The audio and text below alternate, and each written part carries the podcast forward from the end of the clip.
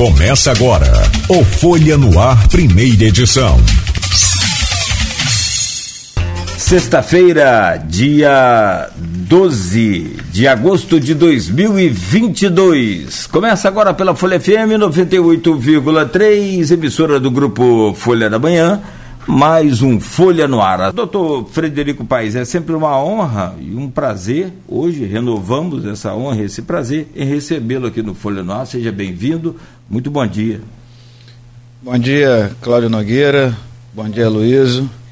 Todos de casa que nos escutam e nos. Hoje a gente vê também, né? Antigamente a gente só dava entrevista na rádio. Hoje a gente é visto. Então, bom dia para todos. Satisfação muito grande estar aqui com vocês e estou à disposição. Mas, por favor, não vai falando muito antigamente, não, senão eu me sinto velho. é porque a, essa pandemia acelerou aí é, o processo. Só tem uns 30 anos. É, nossa. A Luiz Abreu Barbosa, fechando mais uma semana e esperamos, claro, sempre com chave de ouro, uma importante semana para todos nós. É sempre bem-vindo e, claro, honrosa a sua presença aqui nessa bancada. Bom dia. Bom dia, Cláudio Mangueira. Bom dia, Frederico. Vamos conversar próximos três blocos aí sobre economia inicialmente, depois sobre política.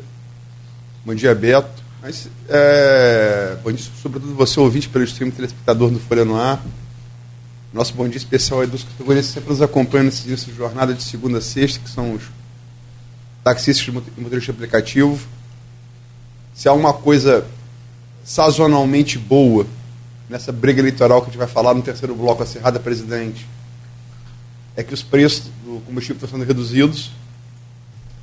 Né? É, embora a gente tenha que ter cuidado para não, não repetir uma via ideológica oposta, o que foi em 2014, 2015, uhum. quando o Dilma fez a mesma coisa para se reeleger e a conta veio e veio pesado em 2015, né? porque não tem mágica.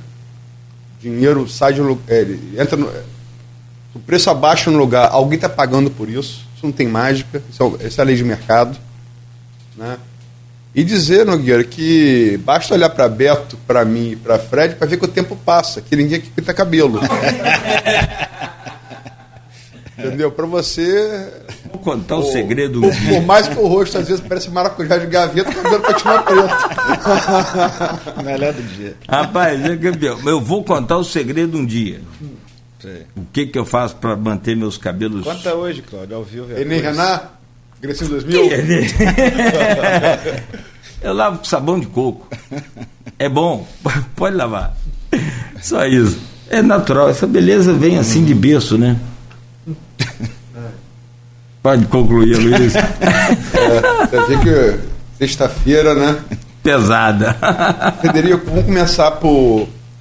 Você tem várias áreas de atuação, você trabalha na política, mas você é engenheiro agrônomo, presidente da Coagro Primeiro vocês arrendaram Baixa Grande, depois. depois é, São José. São José, perdão. Perdão, São José, depois, depois Sapucaia, ali na Baixada, agora Sapucaia.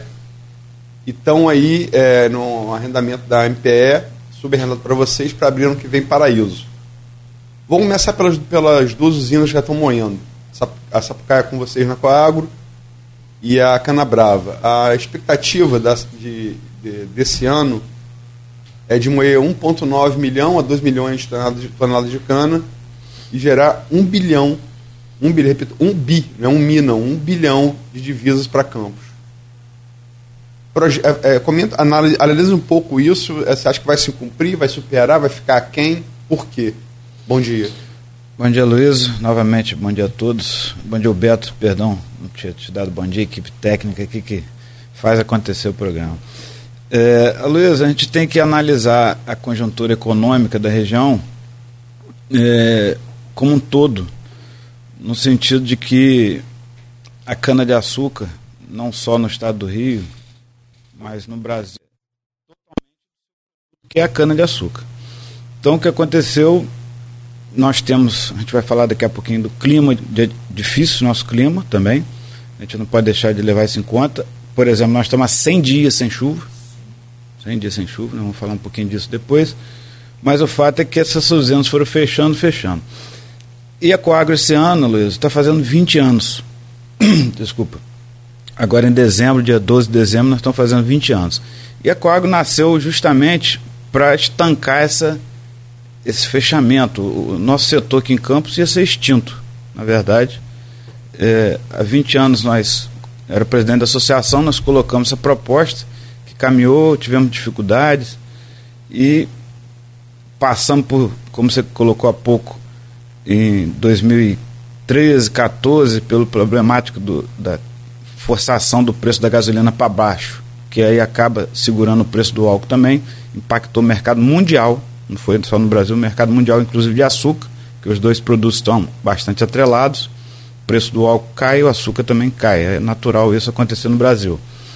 E a, a consolidação veio no momento que a gente foi para Sapucaia, uma usina maior, da onde a gente estava aqui na Baixada, na usina São José, é, sofremos também com a seca de 2015, mas superamos as dificuldades, passamos por muitas dificuldades ali naquele, nessa mudança. Mas hoje a gente tem orgulho de dizer que a gente gera recursos aí na ordem de 450 milhões de reais é, injetado na economia regional. 60%, 65% desse valor é para pagamento de cana, distribuído hoje nos mais de 5 mil cooperados ativos que nós temos. Então é uma riqueza como o Cláudio colocou, do cooperativismo, é bacana, porque isso é uma distribuição de renda muito importante para a região. Esse produtor rural, esse produtor de cana, vai gastar isso no comércio local. Com certeza esse dinheiro é injetado na economia de Campos, São Francisco, Quissamã, é, Carapebus, Cardoso, enfim, São João da Barra. É, é, esse dinheiro é distribuído. O restante é, é salário, né, que também é distribuído na economia local. A Canabrava, Ecoagro, e não podemos esquecer da, da Paineiras também, que pega cana aqui no, no, em São Francisco, que também injeta dinheiro naquele município. É, ela junta gera aí mais de 5 mil empregos, é, é, é, uma região nossa carente de emprego, carente de serviço. Muita gente fala às vezes, ah, sazonalidade, né? É, só que quando termina a safra, 80, 90% desse pessoal continua trabalhando. Na verdade, eles se desligam da atividade industrial, mas continuam trabalhando na lavoura, no plantio de cana e plantio de outras culturas. Então, é uma atividade hoje que injeta um recurso muito importante nessa região e a gente não pode, Luiz, Cláudia, ficar sempre pensando na arrecadação dos municípios baseada em royalties. Né? Eu sempre falo isso. a gente passou aí momentos difíceis na economia de campos pela queda dos royalties e a dependência dos royalties ela, ela é grave né, no momento que você não tem alternativa. Então o setor hoje se coloca também na economia local como alternativa de geração de renda, não só para o município, mas para as pessoas também. Doutor Frederico, lá no, no, grupo de WhatsApp que o senhor participa, que é do programa e do blog Opiniões, tem uma pergunta vinda do doutor Leonardo Ferraz, presidente da, da Unimed Campos, e ele pergunta aqui o seguinte: Caro doutor Frederico, como o senhor avalia o cenário do cooperativismo em nosso município? O senhor acha que a prefeitura poderia criar algum tipo de incentivo às iniciativas eh, cooperativistas? Doutor Leonardo, bom dia, obrigado pela pergunta. Presidente de uma cooperativa também, né? Acho que muita gente não sabe ou, ou não tem o conhecimento que a Unimed é uma cooperativa, né? Como a Coagro também. São sete ramos do cooperativismo no Brasil, entre eles o agrícola, o de serviço, enfim, inúmeros são sete ramos. Cooperativismo, por muitas vezes no estado do Rio, ele tem é mal visto ou visto de forma pejorativa, né? É, nós temos hoje, só abordando rapidamente, no Brasil, eu vou falar aqui, por exemplo, você já, já comeu uma linguiça da Aurora? Um churrasquinho? Sim. É uma das maiores cooperativas do Brasil e do mundo. A Aurora é uma cooperativa. É, Copersuca, já ouviu falar? É uma das maiores é, cooperativas do mundo na produção de açúcar, envolve diversos anos. É uma cooperativa é, Coral, Coral é uma cooperativa hoje que é, gera no Brasil em torno de 10 bilhões, como a Luísa enfatiza, não é milhões não, bilhões de reais. É, Para vocês terem uma ideia, o tamanho dela. Produz grão, produz açúcar também, produz carne, é, é, é, é muita soja. Enfim, é, o cooperativismo é muito maior do que a gente pensa. Por, Desculpa, tem a Cocamar, Cocamar uma muito conhecida gente, óleo de soja. Sim, né? e, e, por aí vai. É, por exemplo, o, os bancos cooperativos hoje né, respondem por 12%, Luiz, da, da, da, da, movimentação bancária no Brasil. É muita coisa. Né? Tem o Cicobi, Cicred, são bancos cooperativos que. E qual a diferença, né? Que as pessoas de casa não conhecem muito bem o cooperativismo. O resultado da cooperativa é dividido entre os associados, entre os cooperados. Prejuízo e as chamadas sobras, que é como se fosse o lucro. Então é uma maneira é, muito bacana de você é, universalizar a distribuição de renda e a gente entende que, que o cooperativismo, não só para Campos, para o Brasil, para o estado do Rio, é uma saída, uma alternativa, como foi o caso da Coagro, desde que seja levado de forma séria como por exemplo, cito aqui a Unimed, é, é tocado de forma muito profissional e, e muito com muita capacidade é, de trabalho dos seus diretores é, que formam hoje um grupo hospitalar de saúde complementar é, conhecido e, e forte no Brasil todo. A Unimed é uma cooperativa. Acho que o doutor Leonardo perguntou como é que o município pode fazer para incentivar. Sim, eu fico tão empolgado com o assunto cooperativo é. que fugi até da pergunta. Eu acho que a gente pode, é, na verdade, ser, por exemplo, a Coagro né, foi criada através do Fundecam. Né, é, com recurso vindo do Fundecam. Esses dias nós estávamos conversando com o próprio prefeito, com Orlando, Portugal, que é o presidente hoje da, do Fundecam, que através de incentivos, pequenos incentivos, a gente pode fomentar a criação de pequenas cooperativas. As cooperativas normalmente elas nascem, é, não é de forma, ah, já nasce grande, não. Nasce, são 20 pessoas no mínimo que se encontram, vão falar, ó, vamos tocar esse ramo aqui. Eu acho que a gente deve, pode sim, fomentar o cooperativismo, ajudando mesmo, ajuda no sentido de financiamento, com ideias de pequenas cooperativas, por exemplo, cooperativa de doce produção de doce, cooperativa de costureiras, cooperativa de transporte, transporte alternativo. Essa é a maneira que eu acho que o município pode fomentar e buscar apoio para esse segmento. O professor Almir Júnior, secretário de Cultura, falou que também na ideia de um, uma entrevista, não vou lembrar agora, foi, foi esse ano, foi esse ano, mas não vou lembrar a data ele aventou a ideia de um cooperativo de queijo, de produtores do Imbé também. Isso está sendo pensado? Também, é, na, na, verdade, o, a única maneira dos produtores rurais se organizar e ter uma rentabilidade maior, e aí passa por queijo, por leite. É, é, é, Cláudio citou Cooper Leite, né, que já foi muito forte na nossa região e hoje. É, a Cooper Leite, por exemplo, a CCPL, era uma cooperativa. Acho que o pessoal, o pessoal mais novo nem sabe o que, que eu estou falando. O pessoal da, da nossa cidade sabe. CCPL é uma das maiores. Só o cabelo preto que não pinta. Né? Isso, Cláudio. Era uma das maiores produt... é, é, produtoras de leite, de, na verdade, os cooperados produziam leite, e ela industrializava com queijo, com produtos lácteos, do Brasil. Houve um, um problema que é, a lei de dump hoje é muito forte. Né? Existe hoje uma proteção.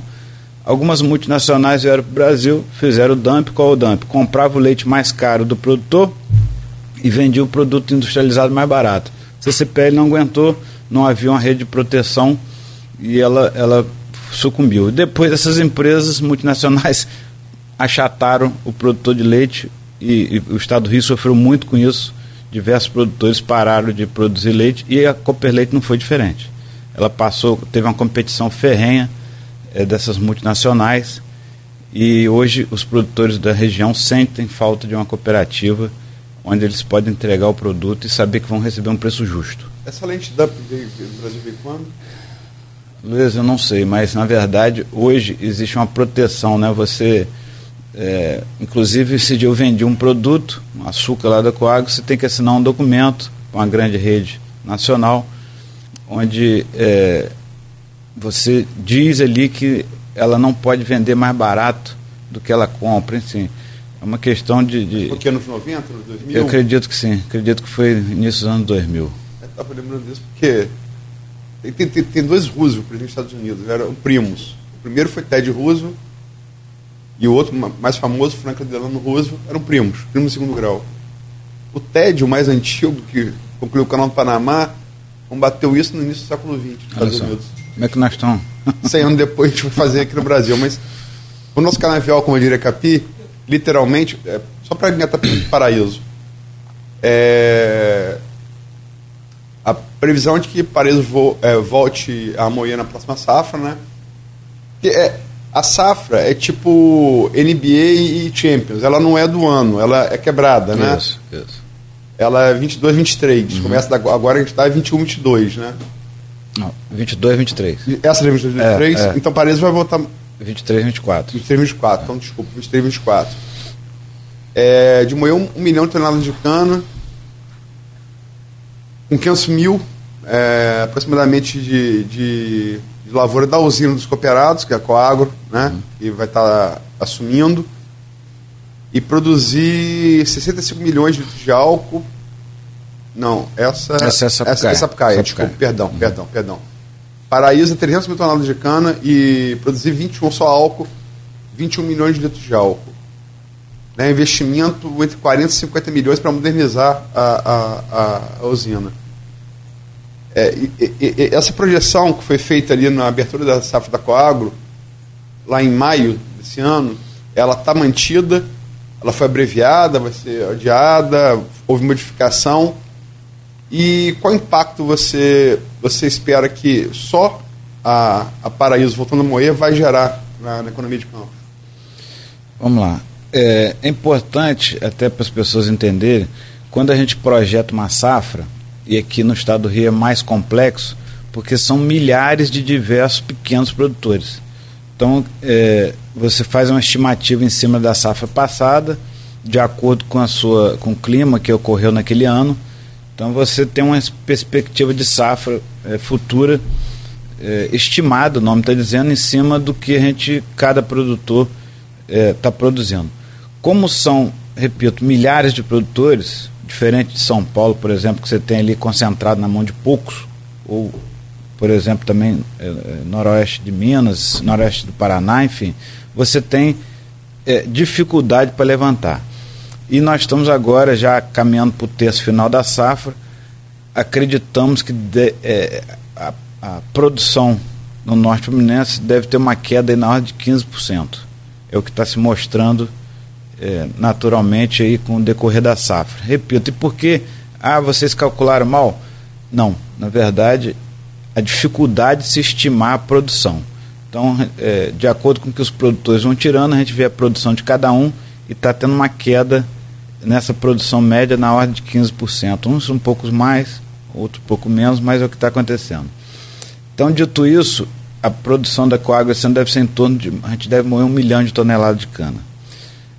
Projeção de álcool e açúcar, Luiz. A gente faz o chamado mix de produção industrial de acordo com o que está se remunerando melhor. Com o objetivo não só da gente é, remunerar melhor o produtor de cana, que é o nosso objetivo maior, mas também da, da cooperativa ter uma rentabilidade para investimento. Está dando mais dinheiro? Cana, é, açúcar ou... O álcool estava muito melhor. Né? Nossa projeção era para moer 90, 85, 90% para etanol e no mês de julho, início de julho, mês 7, nós viramos a chave para açúcar. É importante a gente esclarecer isso.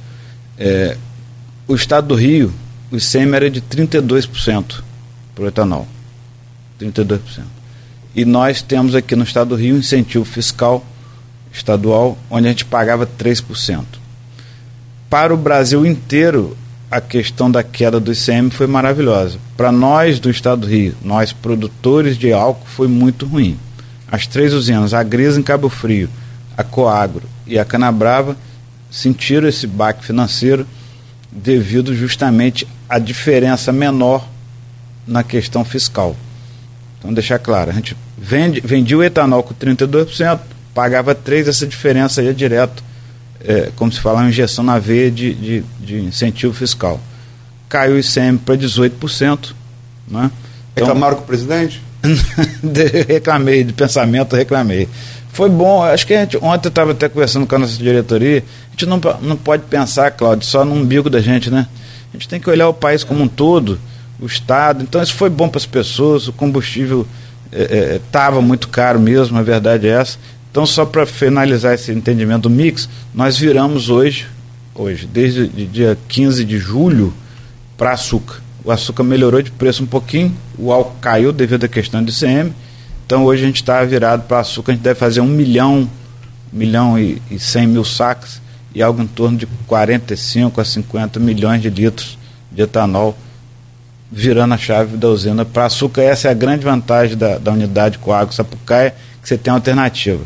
O preço melhorou, para o álcool você vira a chave para lá, vira a chave para cá.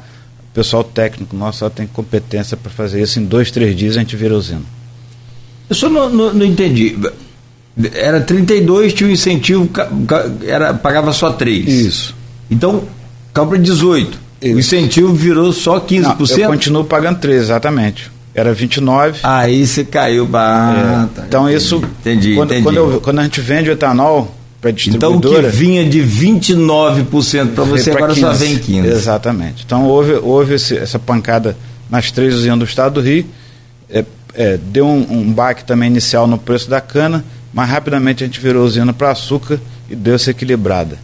É, essa é a questão da usina, a Coagro é a única usina do estado do Rio que faz açúcar. Só nós fazemos açúcar no estado do Rio. As outras só fazem etanol. Então, a, é, a, as outras usinas não tiveram essa alternativa de, de produção é, é, virar para açúcar ou para etanol é muito importante. Mas a cana-brava cogera energia também, então dá uma equilibrada aí nos preços, dá para ir seguindo.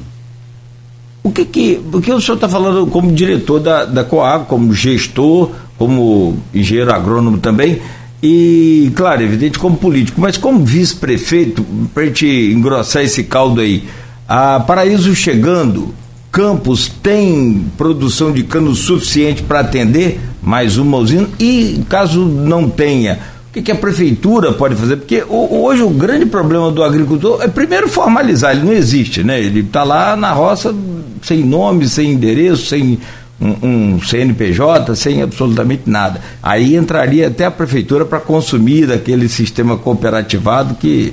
De tudo, o próprio queijo que a Luiz citou, que a prefeitura é um grande consumidor. O, o, o, né? Almi. Almi, ah, Almi. É, é você, Eu lembrei. Que, que Almi vem, Almi vem do Espírito Santo. E o Espírito Santo levantou a Luiz e, e doutor Frederico, vocês sabem, justamente por conta do, do cooperativismo. Verdade, Olha como forte. é que produz frango e ovo hoje. É muita coisa. Café. Café, é. claro, você atrás. Mas partiu para o frango, para pro, pro, os ovos. Então, se não produz essa cana, como, é, como fazer para aumentar essa produção? Cláudio, sua pergunta é importantíssima, até para a gente não cometer os erros do passado. Né? Que eu falei há pouco que as usinas cresceram o parque industrial e esqueceram da, da, da lavoura.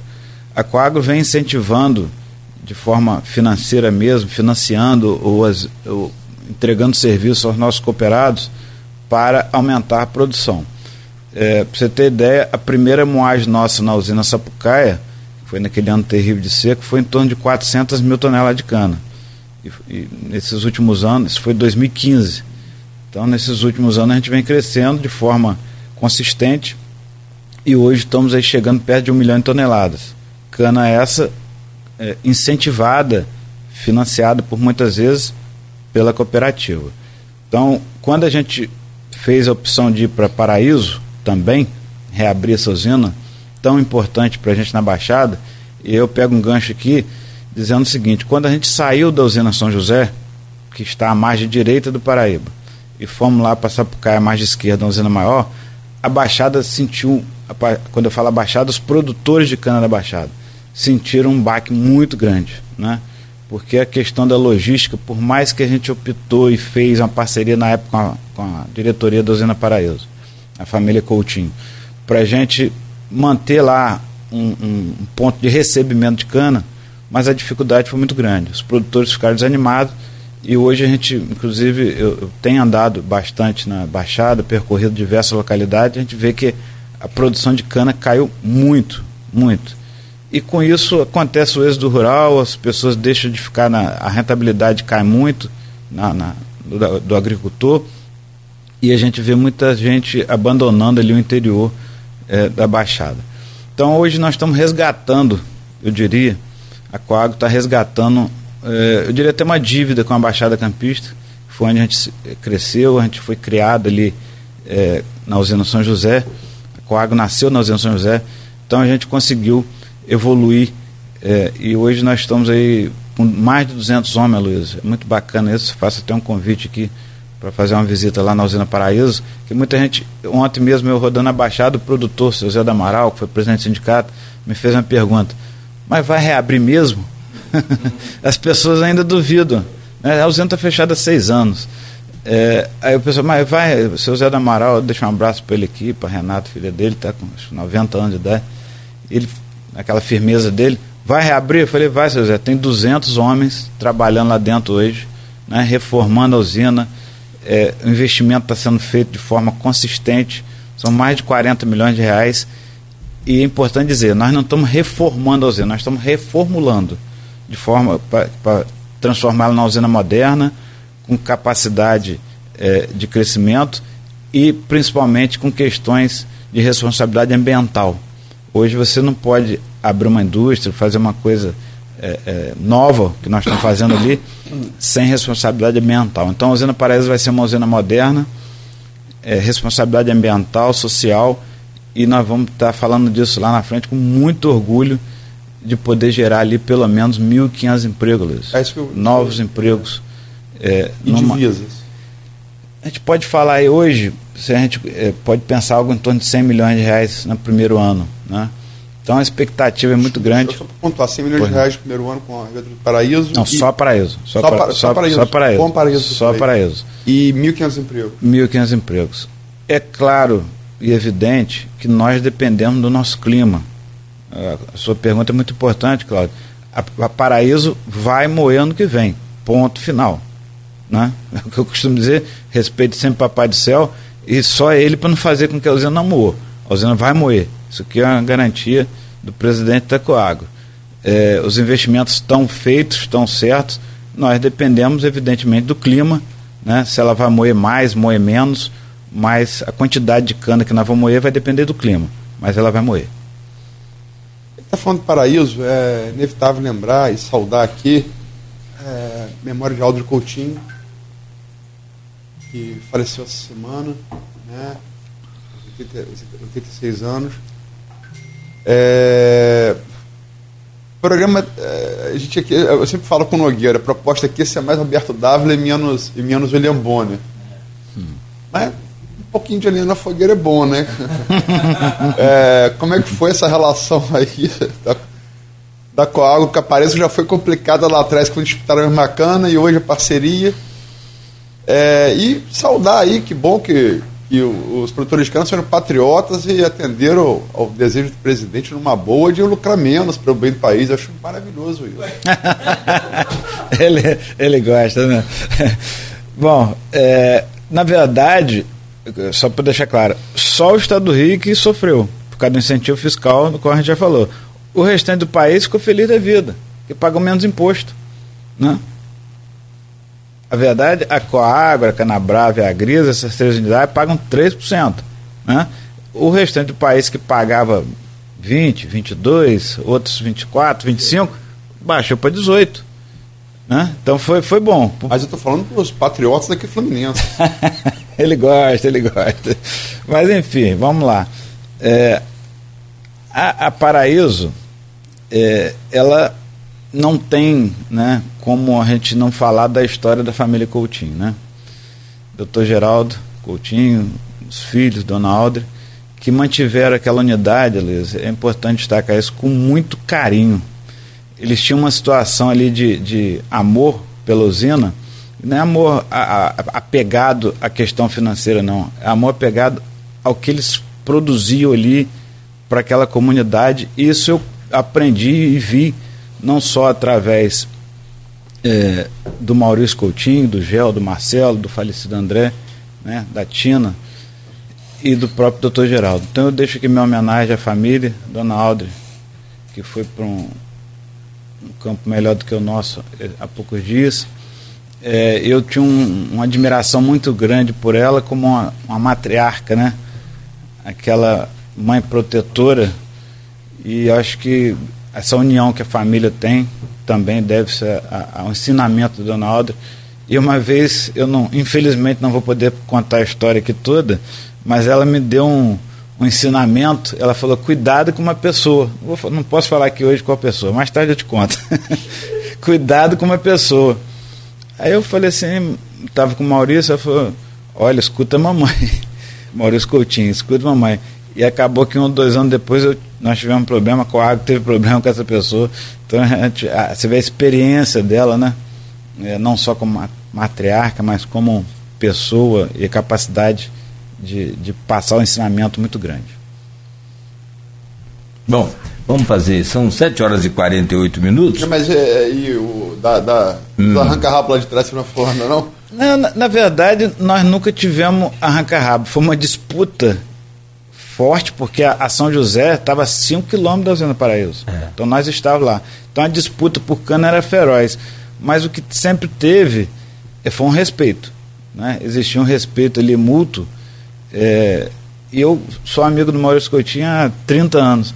Então o Maurício ficava ali né, intermediando, eu e o Maurício segurando, porque era uma disputa por uma matéria-prima é, é, pouca, né, que existia à época. Essa disputa sempre muito, eu diria, respeitosa, né, no sentido de haver um embate firme é, é, nós tínhamos ali uma disputa ferrenha pela matéria-prima, escassa na época, na Baixada, mas sempre de forma muito respeitosa.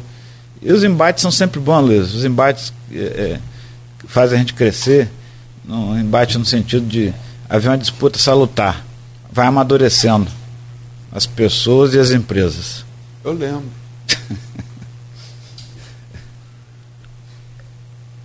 Ficava bem bem acirrada a disputa. Sempre. E, e bom pro produtor, né? Sempre bom. Bom pro produtor.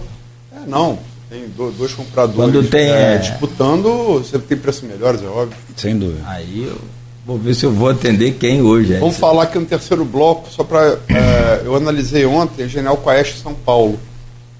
Estava comentando com vocês aqui que caiu em, só no voto do eleitor que ganhou o Auxílio Brasil, antes de entrar o Auxílio Brasil Antes de entrar o Auxílio Brasil é, anabolizado, com a PEC Kamikaze, é, Bolsonaro só no voto do, do eleitor pobre tinha virado nove pontos. São Paulo, que é o maior colégio eleitoral do país, nove pontos, para quem não sabe, significa que em São Paulo, que tem 34,6 milhões de eleitores, 3,1 milhões de votos.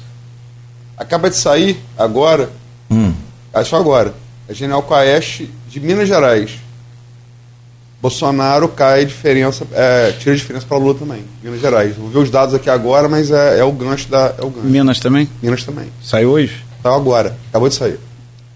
Vamos analisar esse terceiro bloco, vou dar, dar uma lida tá. aqui no intervalo. Mas é que estava conversando aqui no, no, no intervalo, né? O cenário está tá sofrendo alterações e é importante que a gente esteja atento a elas, sem preferência por A, B ou C. Sim. Pesquisa é pesquisa, tem que ser analisada com imparcialidade.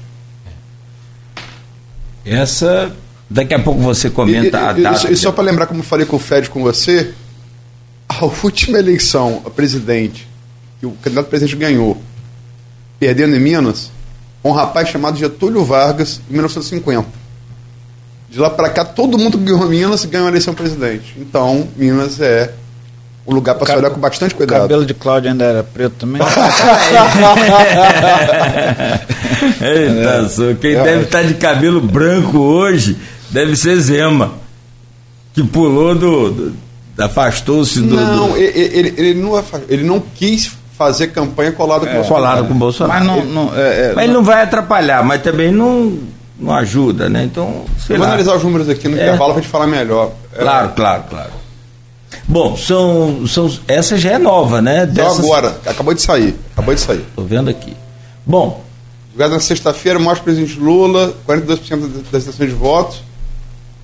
E, e Bolsonaro tem 33. Há um mês a diferença era de 18 pontos, agora é de 9 pontos. Ou seja, 50% de Lula, como todas as pesquisas apontam, Lula continua liderando. Mas uhum. Bolsonaro tirou metade da diferença.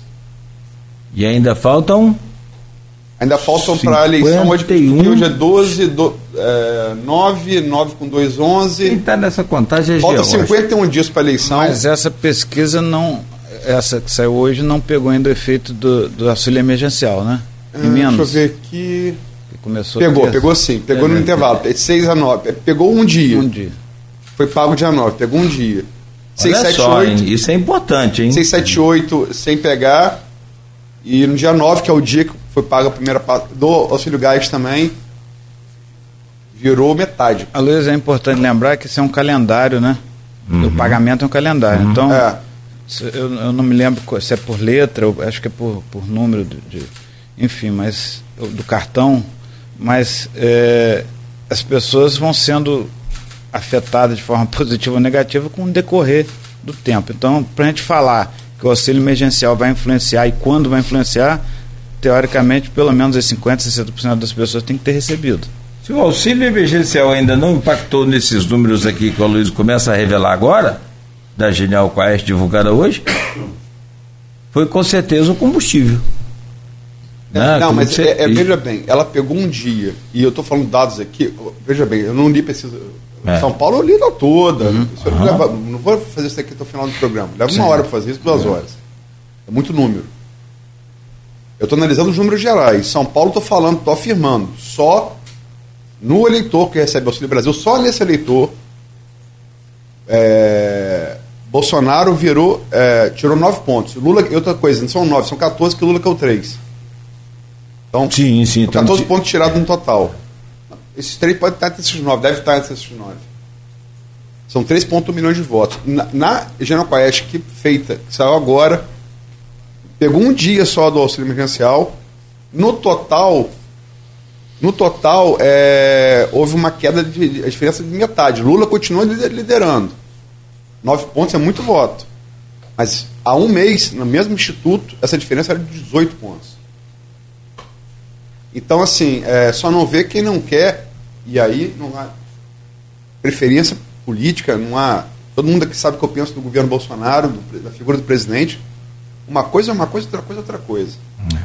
Ele está tirando metade da diferença. Isso Eu... deu a BTG, FSB na segunda-feira, antes do auxílio, deu a, a General Quest em São Paulo e está dando a General Quest em Minas. Ô, Cláudio, eu gosto muito de ler os artigos da Luiz, porque ele faz uma análise, eu diria até fria, né? Porque a análise tem que ser fria, né? Senão não, não, não acaba se pesando para o B ou C. E eu vou aqui revelar que na, na véspera da eleição nossa municipal, nós levamos 40 minutos, vou repetir, 40 minutos no telefone, no dia anterior à eleição. E a Luísa falou assim: vocês vão ganhar, Vladimir, Frederico, ganhar do Caio, que nós ganhamos, por X votos. Falei, Luiz, que isso, é muito mais, não sei. e vamos, levando 40 minutos, ele, a gente analisando e, né, e ele, é, a gente debatendo por quê e por quanto, e por aonde, como que estavam as coisas, caminhando. E ele errou por 2 mil votos, 1.500 votos, que é nada. É nada. Perante o então, universo de 300 então, mil eleitores? É, então, errou. Ele acertou, né? Porque, na verdade, errar aí por tá mil, dentro mil da, Está muito dentro da margem. Eu falei, rapaz, cadê seu, seu, sua bola de cristal? É. E foi uma análise ali, é, repito, é. fria, né? Que ele faz, e, e, o analista, o observador tem que ser frio para não botar emoção na, na sua perspectiva. E ele cravou. E a gente tem é, discutido isso, não, não só na eleição é, estadual, como federal, e eu gosto muito de acompanhar a, a, as análises que a Luiz faz nos artigos, são sempre muito bem, bem feitos. É, mas eu conversei também na, na véspera também com o Rodrigo Neves. e. Não, mas eu, eu, eu, tive um grande auxílio, parece assim, ninguém tem bola de cristal. É, a Paraná tinha feito uma pesquisa, foi no domingo, para tinha feito pesquisa para divulgar, se não me engano, quinta-feira daquela semana. Não divulgou. A margem do Paraná era, era onde, se não me engano, fala memória, três pontos. Então eu falei, se não divulgou, como quem, quem, contratou foi o Rodrigo, é porque a diferença deu no mínimo seis pontos. Então eu tinha um referencial. Como não divulgou, porque interessava o contratante, que era o Rodrigo Neves, a diferença de seis pontos. E ali eu Porque as, a, as pesquisas, elas, elas, elas é, ilustram pelo, pelo que elas mostram e pelo que elas não mostram, os motivos pelos quais elas não mostram. É uma. É, política é, é, uma ciência, não é exata, mas é uma ciência. O que mais se aproxima dela de ciência exata é, é a estatística das pesquisas. Sim. De, deixa eu pedir licença a vocês, são 7h57.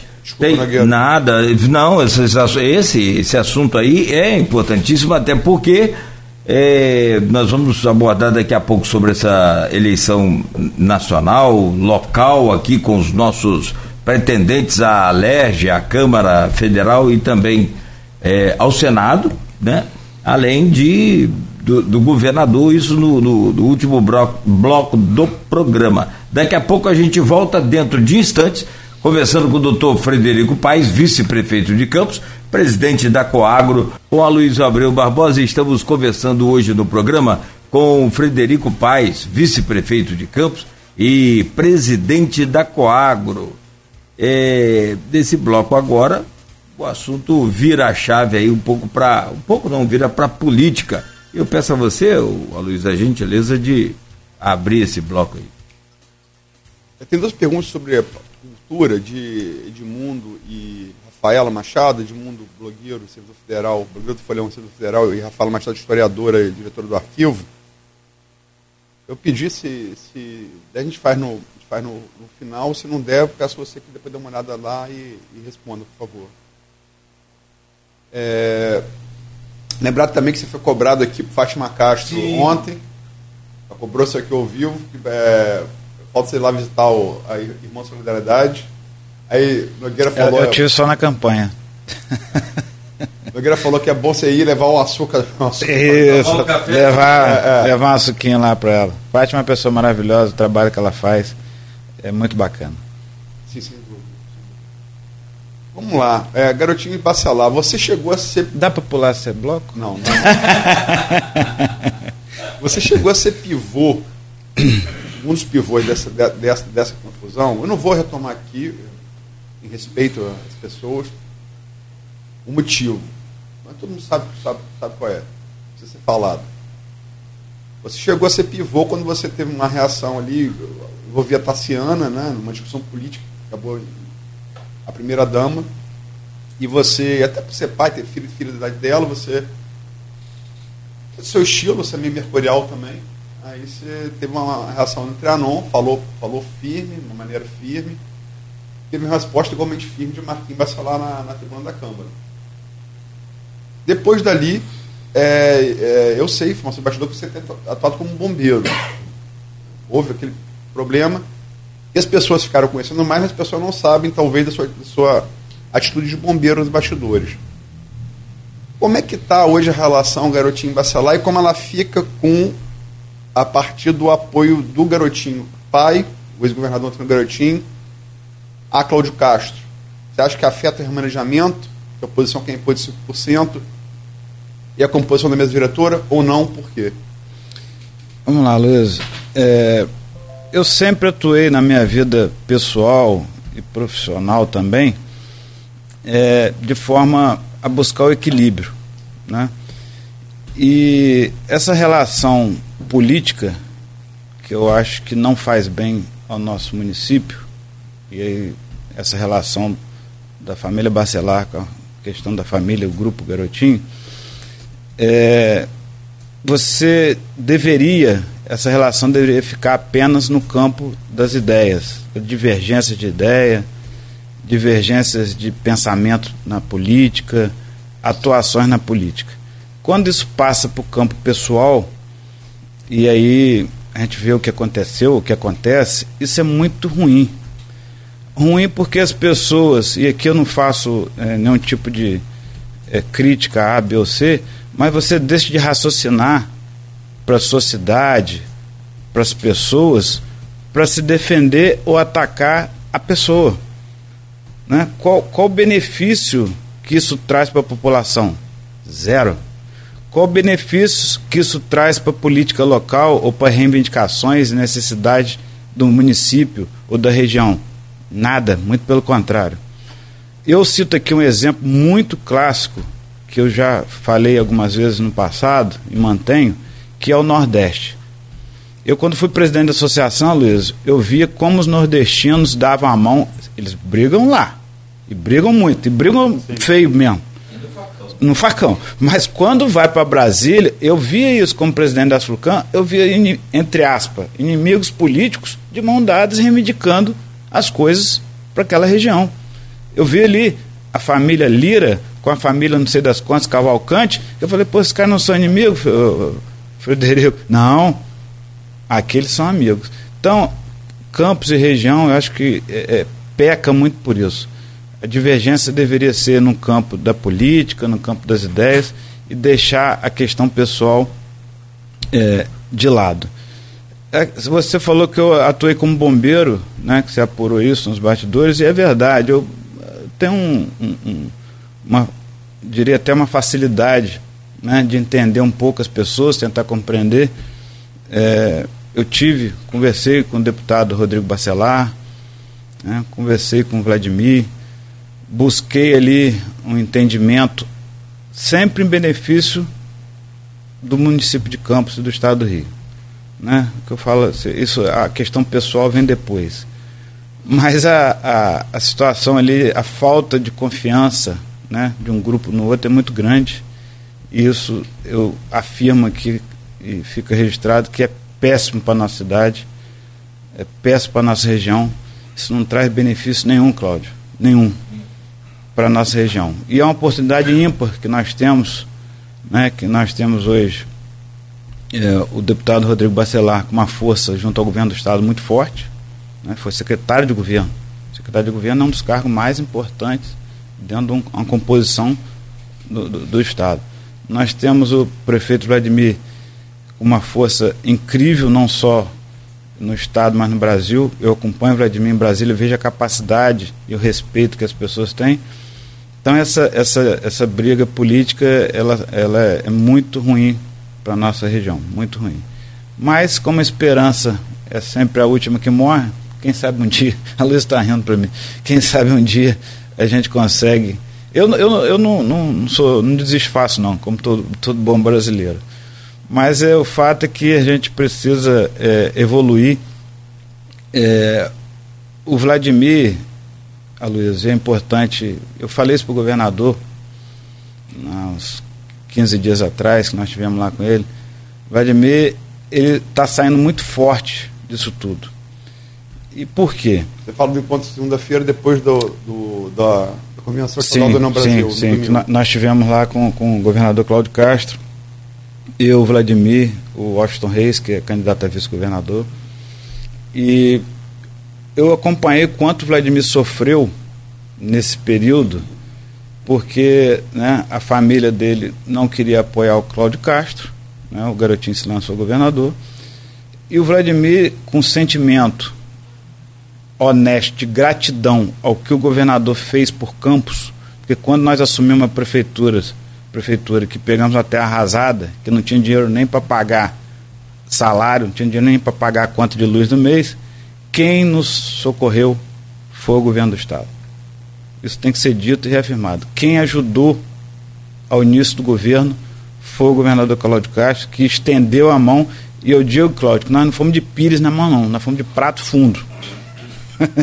é, nós não fomos de pires. Né? Porque não tinha dinheiro para nada. Nós achamos 3 milhões na prefeitura. 3 milhões você não paga nada. Né? Não, então, assim, depois, claro que a arrecadação melhorou, o royalties melhorou, a arrecadação própria melhorou, mas foi depois. Então, naquele início ali trágico, quem estendeu a mão para a gente foi o governador Cláudio Castro.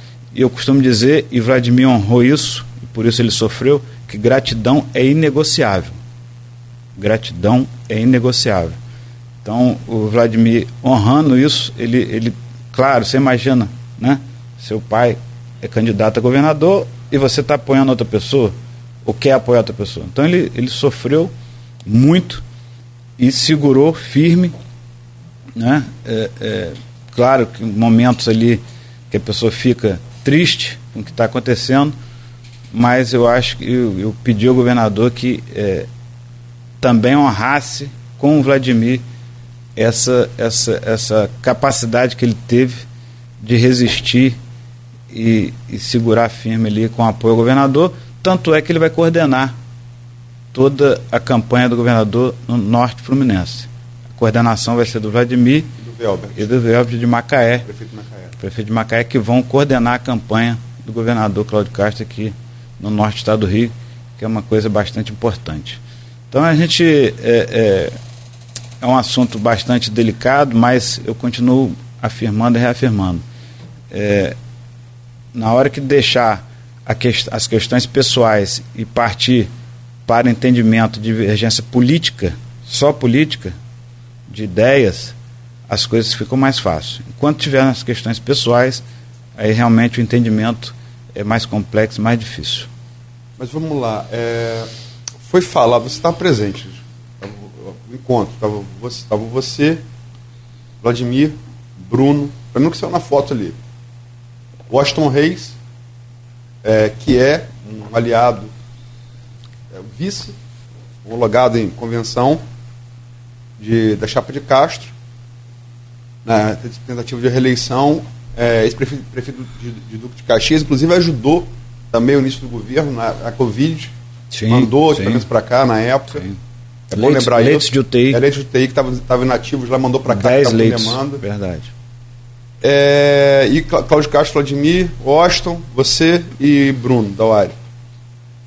É, teve uma reunião, isso foi na segunda, na quinta-feira, alguns dias depois, no gabinete do Vladimir, com os, três vereadores da, da governistas. Inclusive com o Nandinho Rio Preto, que vota com o governo, mas apoia Bacelar para estadual. Política, né? É, E foi falado essas duas coisas que eu perguntei a você. Isso foi falado nesse encontro é, de aumentar esse remanejamento. Atualmente são 30. E a oposição quer diminuir para 5. E composição da mesa diretora, isso foi falado.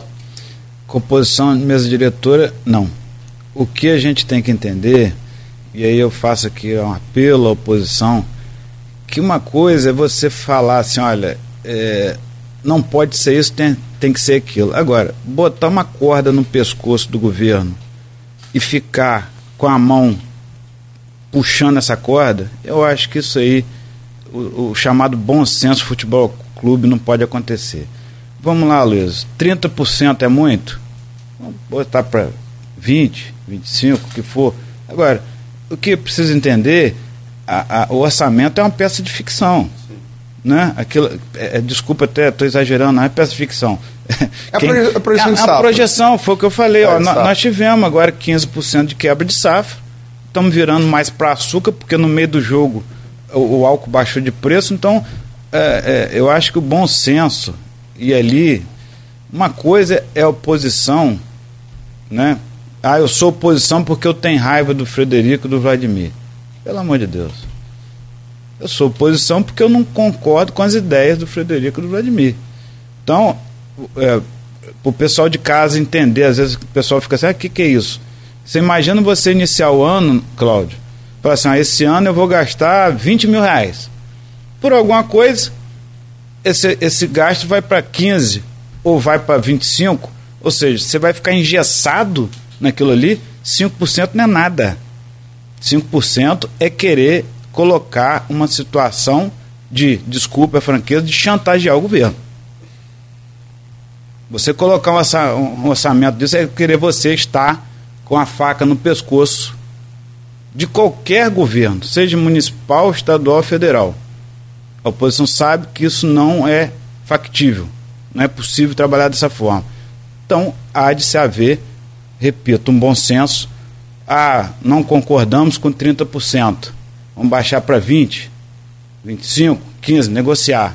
Agora, ficar querendo fazer, é, é, é, botar a guilhotina ali para a hora que lhe convier apertar o que a gente chama de garrote na roça, sabe o que é garrote?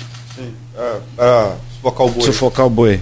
Então vamos devagar. E a população está vendo isso, tá, Luiz? A população enxerga isso. A, a, a gente vê que o, o Vladimir, né, o governo Vladimir, é, teve tantos avanços aí na área da saúde, educação, tem gargalos ainda no transporte que tá, vão melhorar da agora para frente. É, é, a população vê aonde que a gente quer ir. E vê também a situação da oposição que está. A oposição verdadeira, que tem que criticar os erros. É muito bom, por exemplo, na área da saúde, quando a gente vê crítica construtiva. Ó, oh, tá com problema lá na UBS tal, tá com problema ali, tá com problema aqui. Isso faz com que a gente avance. A crítica é, é boa. Né? Quando a gente vê a, a crítica boa, faz com que você procure melhorar. Quando está tudo bem, todo mundo elogiando, você fica, acaba se acomodando. Então a oposição para criticar é importante, a gente ouvir, escutar, mas a, a oposição só para ser oposição. E a população, repito, ela está enxergando isso. Quem é quem ali, quem está simplesmente criticando por criticar, e quem está fazendo oposição é, para ter algum benefício próprio, aí a gente fica bastante chateado. É, dá, dá para fazer um programa só sobre, só sobre, sobre esse tema, né? Mas a gente tem que falar ainda, terminar esse bloco, falar da CPERJ, e tem ainda o bloco seguinte com analisar o estadual, federal, senador, governador, presidente. Então, é muito pouco. Se ele ouviu a do prefeito Vladimir, ele vai querer ir até 10 e meia também. Não, se ele ouviu a entrevista do prefeito é, Vladimir, foi até horas, 10 e meia. É, não, porque realmente são mas é, ali era, é, é, um ano e meio de governo. As, as, entrevistas de tempo de governo são mais emblemáticas, você tem que passar os principais pontos, né? É, essa data emblemática já passou, né? Eu nem vou pedir aqui análise de um ano e meio de governo nem nota, acho que essa hora já passou. É um ano e meio, seis meses, um ano, dois anos. Mas é, é vamos lá.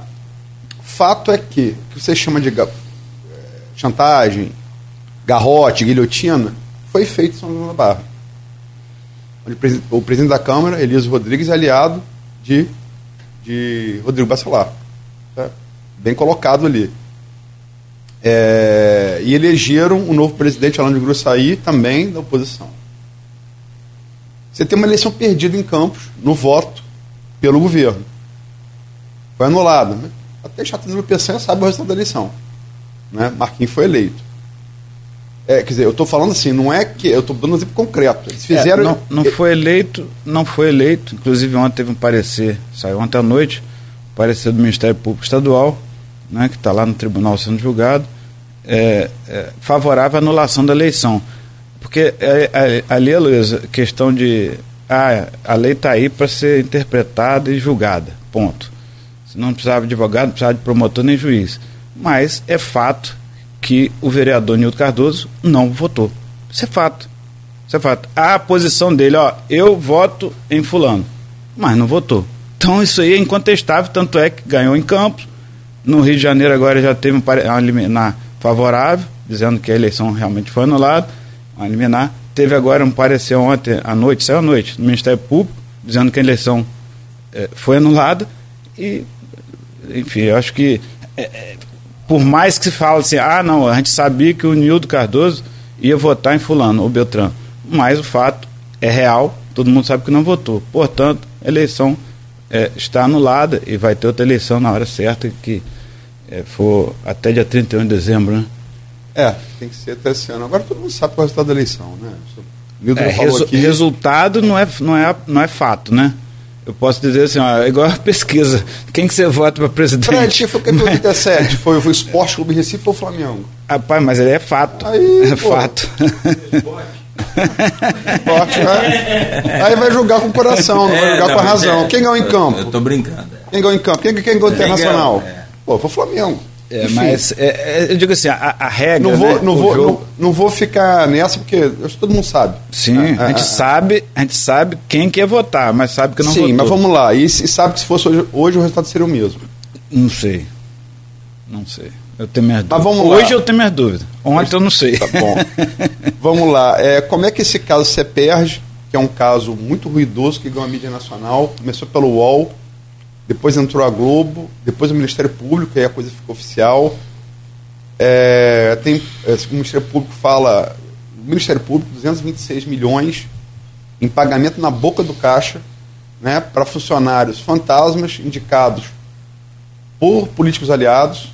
Né, e foi muito bem definido aqui por, por Orlando, Orlando, é, Orlando Tomé. É, eu chamei ele é, de Souza, porque eu fico com também de Souza na cabeça. É, foi muito bem definido por ele, o estrategista político do Rio. É um misto, parece ser um misto de rachadinha com mensalão. Por que rachadinha? Porque quem vai sacar o dinheiro na boca do caixa é o, é o, é o servidor que repassa para quem ele deu emprego. E mensalão porque é para a de apoio. Né? E envolve, é, segundo todo mundo está noticiando aí, é, Rodrigo Bacelar, o nome dele está envolvido, é, deputado estadual, que é o líder da oposição, e dos 13 vereadores, que você falou que não tem tanta certeza assim, você vê Nildo, Nildo não está. Não está Nildo Ábido e. Não estão Nildo Ábido e pastor Anderson de Matos. Né? Mas todos os demais vereadores têm ali é, nomes citados, com quantias, com pessoas, é, servidores ou, ou, parentes que retirariam dinheiro da boca do caixa. É, que de fato reti teriam retirado. É, como, é que você, como é que você acha que uma coisa pode afetar a outra? Ou não? Vamos lá, qual a sua opinião sobre o caso? Vamos lá. É, eu gostaria até de iniciar pela, pela opinião, e ontem eu estava até conversando com um amigo sobre isso. A indicação para cargos, indicação. E aí precisa ser apurado se alguns desses cargos eram meramente indicação ou deve, eu deveria ter passado por um processo seletivo. Então não vamos é, usar de hipocrisia. Indicação, se tem cargo ali que pode ser indicado, é claro que isso faz parte da política acho que mundial e no Brasil mais forte ainda, que você vai indicar pessoas de sua confiança. Tá certo? Então, se tem cargos ali que eram é, funções indicadas, que eu não sei, você indica pessoas ao seu redor, pessoas capacitadas que você confia. Isso é um aspecto. Se é cargo de processo seletivo, precisa apurar, eu acredito que o Ministério Público vai apurar, se houve um processo de seleção. Agora, o pior disso é o funcionário ou a pessoa não trabalhar. Ou seja, ela recebeu. Aí é, é, é o dito. Que, que, que é funcionário fantasma? Né? O que, que é, é, é o, essa pessoa fantasma? Pessoas que recebiam, isso aí, a, a, a grande mídia nacional está dando nomes, pessoas que recebiam e que não trabalhavam. Se a pessoa trabalhou, recebeu e trabalhou, eu acho assim, é, é, é bastante complexo essa questão da indicação e nomeação. Precisa é, é, ver se foi realmente processo seletivo ou não. Agora, mais grave, muito grave, é se essa pessoa recebeu sem trabalhar. E recebeu para quem e por quê? Infelizmente, Luiz, a gente tem pessoas. É, eu ando muito no meio do, do, povo, você sabe disso, a gente já conversou. Quando eu falo povo, eu tenho 3 mil funcionários. A Coag tem 3 mil. E eu gosto de conversar com as pessoas, eu gosto de ouvir. Eu ando na, na, na no interior, eu ando no meio das, das pessoas humildes. E aqui eu ouvi, ouvi de gente que recebia X mil reais e me perguntou, doutor, o senhor tem um advogado bom para me indicar? Aí eu olhei para a cara do cidadão. Humilde, Cláudio. Pobre. Pobre. Pobre. Humilde. Que recebi. Ficava com 500 reais e devolvi o resto. Então, isso, isso assim, é, é, me deixou muito assustado. Eu ouvi isso de uma pessoa. Desesperada. Falei, olha, calma. Você vai ter que falar a verdade. O Ministério Público deve te chamar. Você chega lá e fala o que aconteceu. Então, assim, é, é muito preocupante na medida que é, o, tamanho que isso está se evolumando. E, ao contrário do que muita gente está falando, a grande mídia nacional, o UOL, a Globo, não está com informação de, de, de denúncia de, de, de, político, não. Pode ter certeza. A grande mídia pegou um fio ali uma denúncia de ex-funcionários, do, do, do, até, até próprio funcionário do Bradesco, né, no início, não sei se você leu, denunciou nessa, esses na boca do caixa e foi puxando fio. E essa mídia investigativa, essa imprensa investigativa, né, ela não vai parar. Não vai parar porque são fatos graves que precisam ser apurados. O Ministério Público está em cima. Eu tive a informação que o próprio Ministério Público Federal também já está atuando, né, porque envolve crime é, eleitoral. Esse, é, crime eleitoral e pode envolver também, a gente não sabe da, da origem do dinheiro. Origem do recurso. Da federal, né? Exatamente. O Ministério Público Federal só entra quando tem a questão federal. Ou eleitoral, né? É, eleitoral também. Então, assim, é, eu acho que independente de qualquer situação, deve haver apuração até para é, eximir de culpa aqueles que trabalharam. Ué, se a pessoa foi é, passou por um processo seletivo, então não dá para falar, ah, tá, todo mundo. Você pega ali é, João Manel recebeu, foi, foi passou por um processo seletivo, recebeu é, é, é, dentro disso trabalhou, então não dá para ficar também é, generalizando. Você pegar uma lista ali e ficar, ah, não, porque fulano é parente de Beltrano, é, é, é ligada ao vereador tal, ao deputado tal. Agora, é preciso realmente apurar a gravidade dessa situação, principalmente do funcionário fantasma, que aí é duro você ver né, uma região como a nossa aí, com, com tanta carência de tanta coisa de desemprego, e, e pessoas recebendo para outros. Isso é muito grave. É o que está dito aí nas denúncias do jornal Globo e do uh, UOL, que é ligado à Folha de São Paulo, né? Folha de São Paulo, é. Aqui, só para ser justo, quem, quem, quem é, primeiro jornalista que entrou nisso foi o Rubem Berta, do UOL. Uhum. Acho que a primeira definição que você usou aí puxou o rabo, o Orlando Tomé Cordeiro deu aqui na terça-feira. Puxou um lagartixa e veio um jacaré. Crocodilo daquele ah, crocodilo do Nilo. do Nilo. É, do Nilo. É. Seis metros de Sete, é. Bicho grande. É. Mas é. Eu nem, nem tinha escutado isso. É. Mas é. E deixar claro o seguinte: é, todo mundo, o Estado Democrático de Direito, a premissa é a mesma. Né? Todo mundo inocente é que se prova o contrário. Exato. Né? Você não tem, está sendo investigado, não tem nem denúncia formalizada ainda, nem ninguém julgado. Não, não cabe aqui julgar ninguém.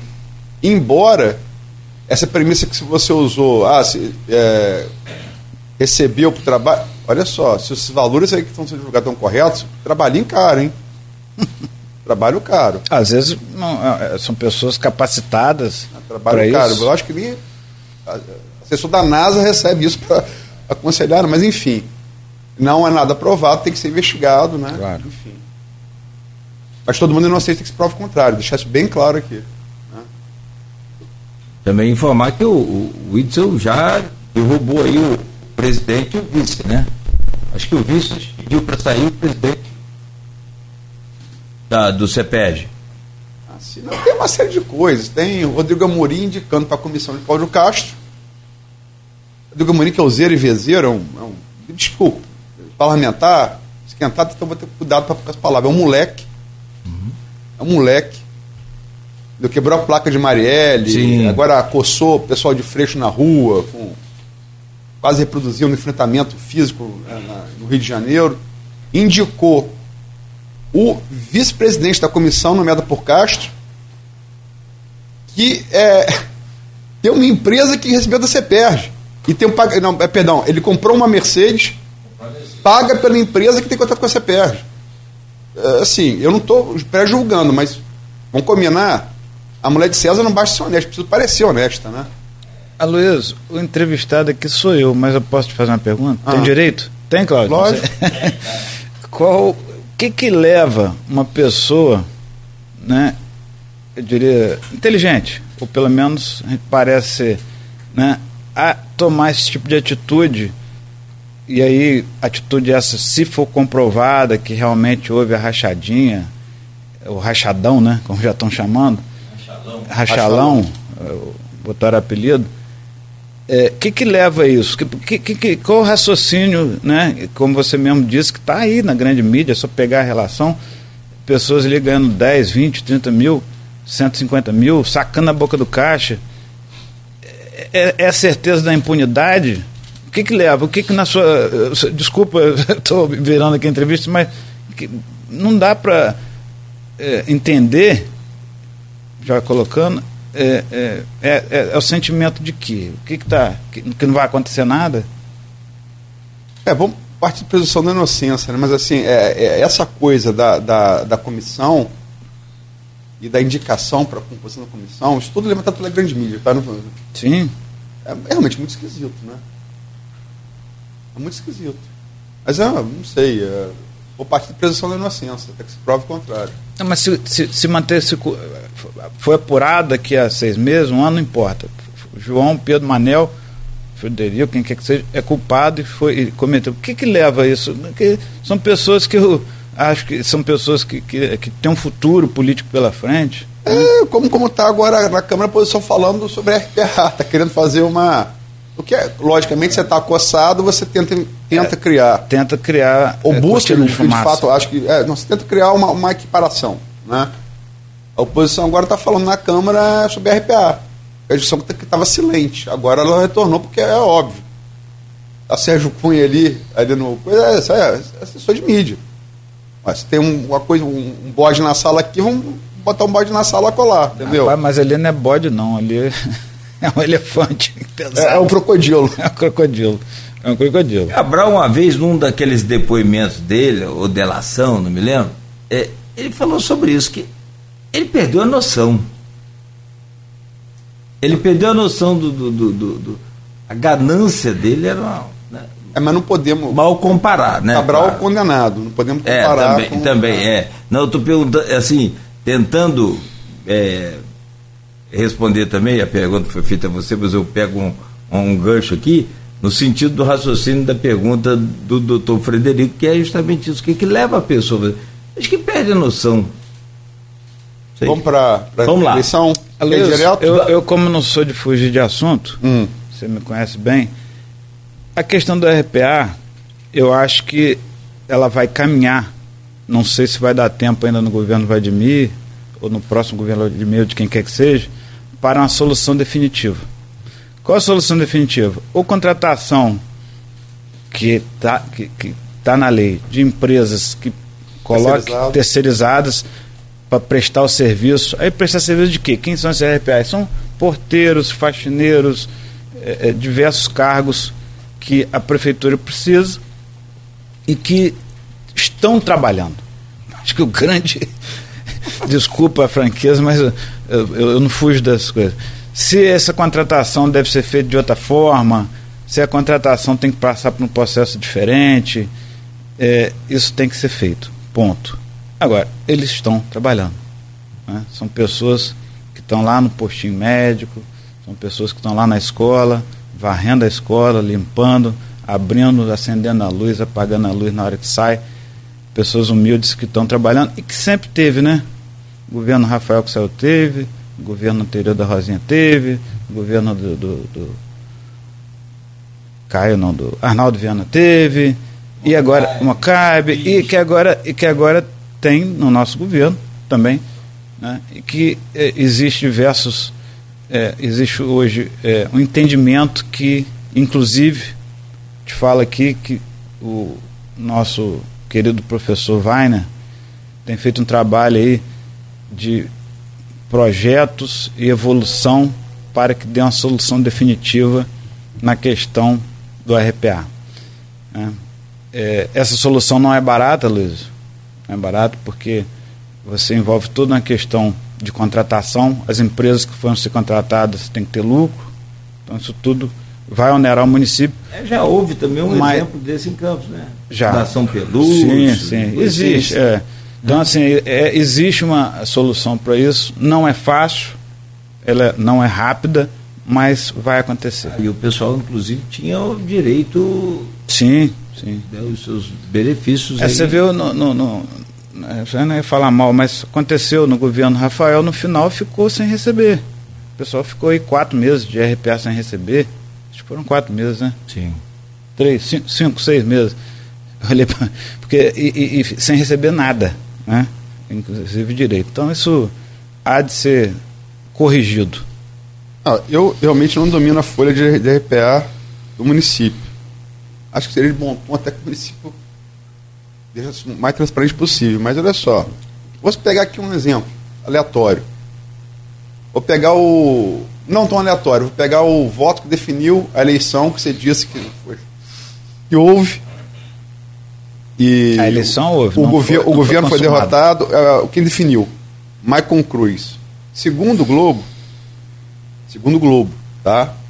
Maicon Cruz tem um assessor Bruno Ferreira de Paula, e esposa do assessor, o Iara Martins da Silva Paula, que recebeu 70 mil reais na boca do caixa. E a assessora Winnie Mendonça Rocha, 30 mil. Você tem um RPH de 70 mil, 30 mil? Pô. Bom. Olha.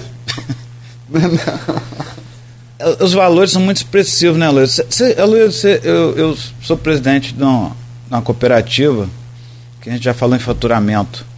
Se a Coagro hoje quiser sacar na boca do caixa 50 mil reais, você sabia que tem dificuldade? Os bancos hoje, Cláudio, eles. Né, que isso é bom para o país, pra, principalmente em época eleitoral, a dificuldade de se sacar dinheiro hoje é muito grande. É, cê, às vezes, por exemplo, por que, que a gente fala? Na roça, né? Muitas é, pessoas recebem. Eu tenho hoje, né? É, de, quase a totalidade dos funcionários que recebem conta. Então esse, saque na boca do caixa também é muito esquisito. Né? Eu, eu acho que, eu, Pode ser o que é mais esquisito? A agência não. bancária montou tenda. Montou tenda. Era tanta gente, tanto fluxo, que botou tenda. Eu li também, no, acho que foi no UOL, teve uma agência em Campos que teve saque a cada 43 segundos. segundos. Então isso tinha fila. Fila Sim, que montou tenda. Montou tenda. Entendeu? Então, esse saque na boca do caixa, isso é muito esquisito. Olha, se a pessoa. Ah, porque não deu tempo a abrir conta.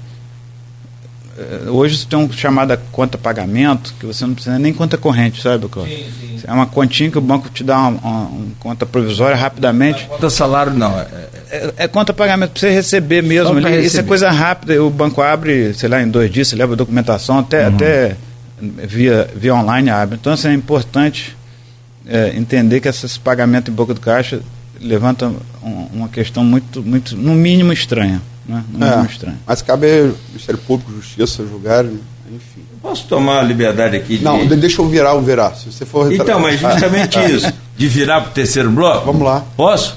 Você me permite, então, aqui, porque às vezes o raciocínio está focado numa coisa eu, eu, a gente troca essa. programa aqui não tem nada combinado, é ao vivo. É, muito se fala aqui em ponto fora da curva para eleição de presidente, para as Você eleições. Vai presidente? Não, calma aí, aí. É o gancho. Exatamente é o gancho.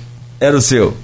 Não, pode ir. A lá. pergunta é simples: o que, que a CEPERG pode interferir na eleição estadual e federal de deputados aqui da região e que tem aí essa. É, a, a nível é, federal, acho que nada ou quase nada né? Você falando de presidente da República, né? Não, de, de deputado. Federal? E estadual. Eu acho que nós estamos a 40 quantos dias das eleições? 51. 51 dias das eleições. Não sei se a apuração dos fatos, o Ministério Público vai apurar, mas depende do que vai aparecer aí pela frente, né? É, 51. 51. Então, assim, eu não sei se o tempo de, de, de dano, né? Agora, é, precisa a apuração, eh, ela, no decorrer da apuração, a própria imprensa, repito, a imprensa investigativa, ela, claro, isso aí é notório que pode respingar nos atores. E o importante, eu acho, Luiz, no caso, Cláudio respondendo diretamente a sua pergunta, é o governador se posicionar. Ele vai ter que se posicionar uma hora, né? no debate que vai acontecer. No debate, ele disse que montou comissão. Né? Isso. Poder Freixo, né? É, de apuração. Eu, eu Freixo cometeu uma gafe, chamou você perde com perde. É, cometeu várias gafes. Niterói, cidade pequena, Bangu na Baixada, Campo Grande Baixada. Mas deixa eu virar você perde, que também é outra coisa que dá um, dá um programa. Mostrou quem não conhece o Estado do Rio. A, a, é, eu não sei, aí é conclusão. Não, é a minha conclusão minha. É, é. Mas é.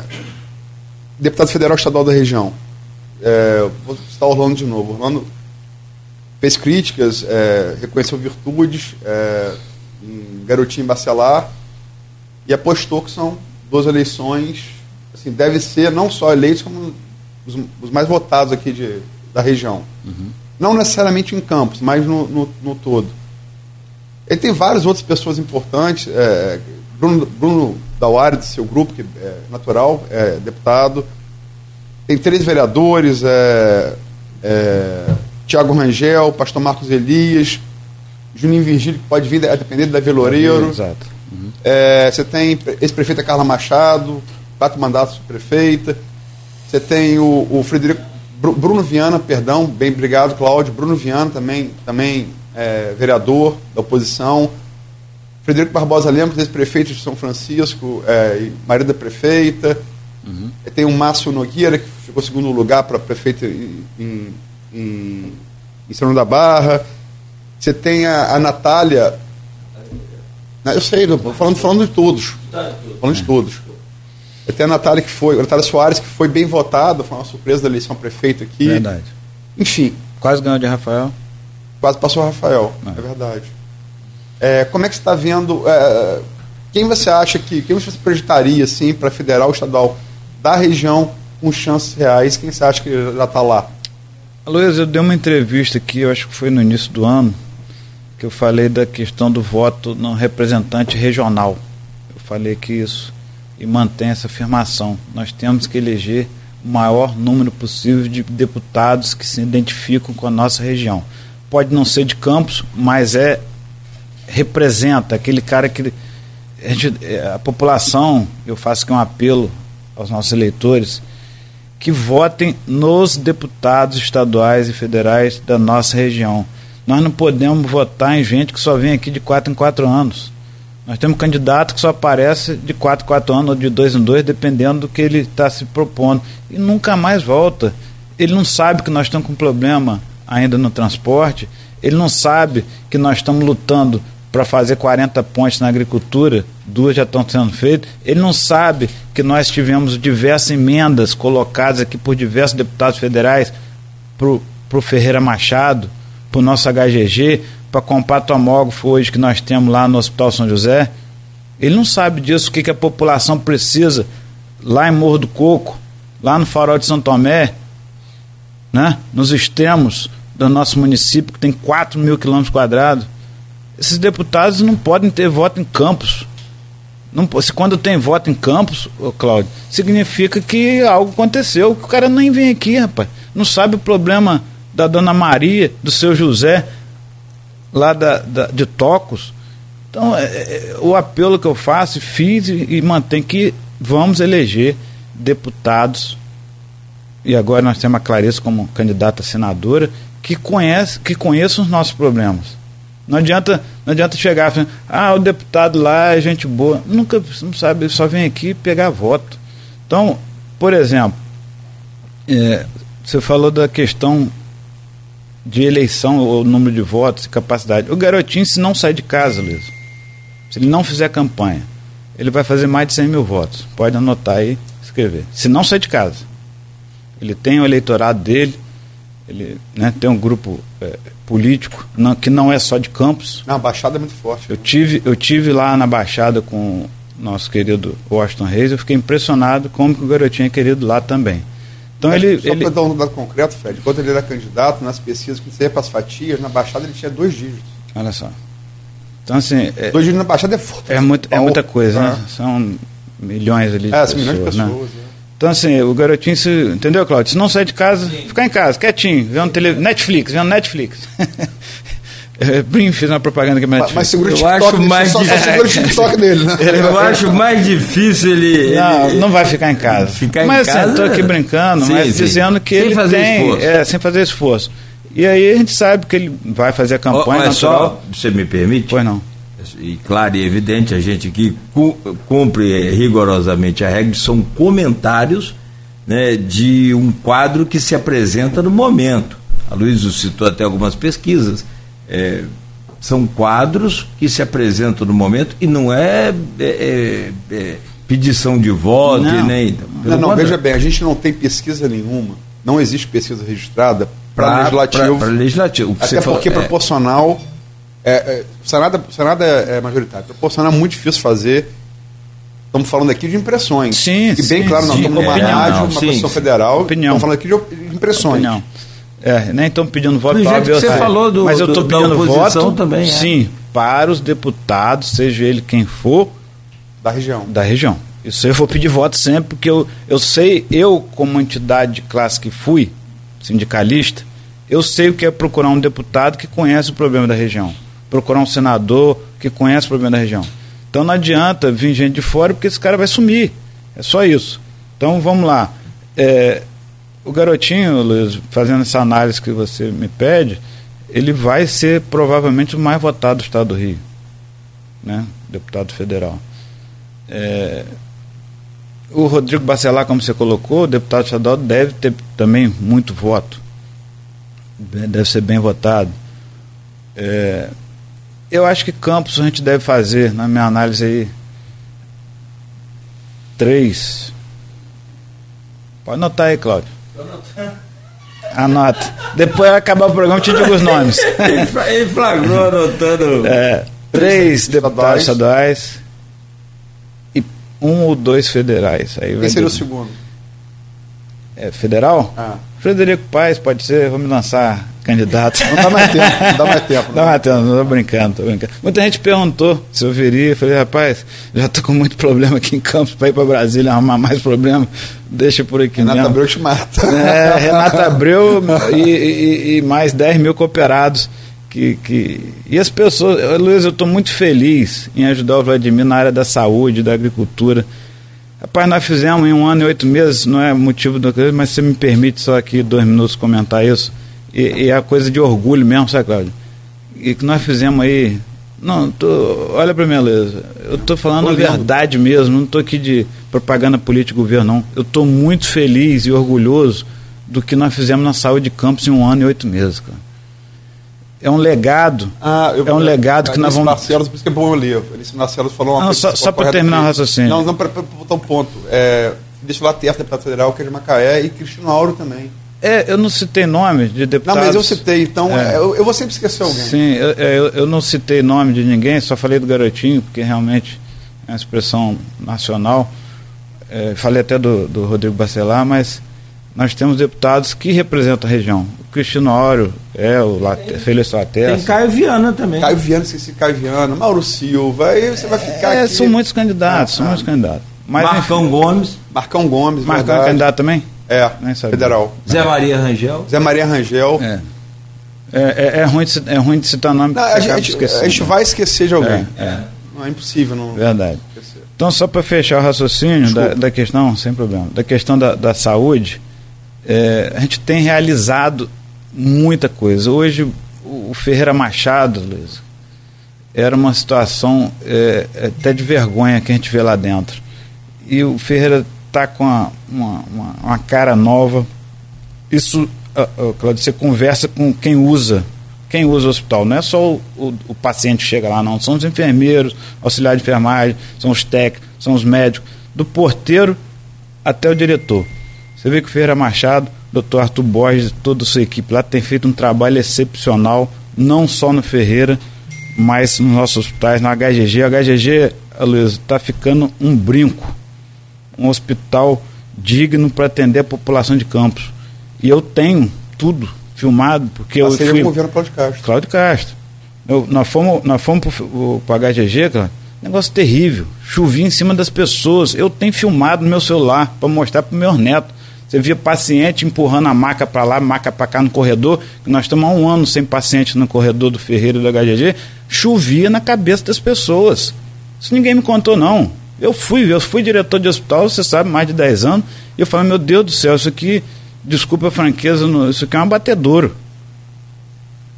A Luísa, as pessoas me ligavam, eu já te falei isso em particular, pedindo pelo amor de Deus para tirar do HGG para levar para os plantadores de cana.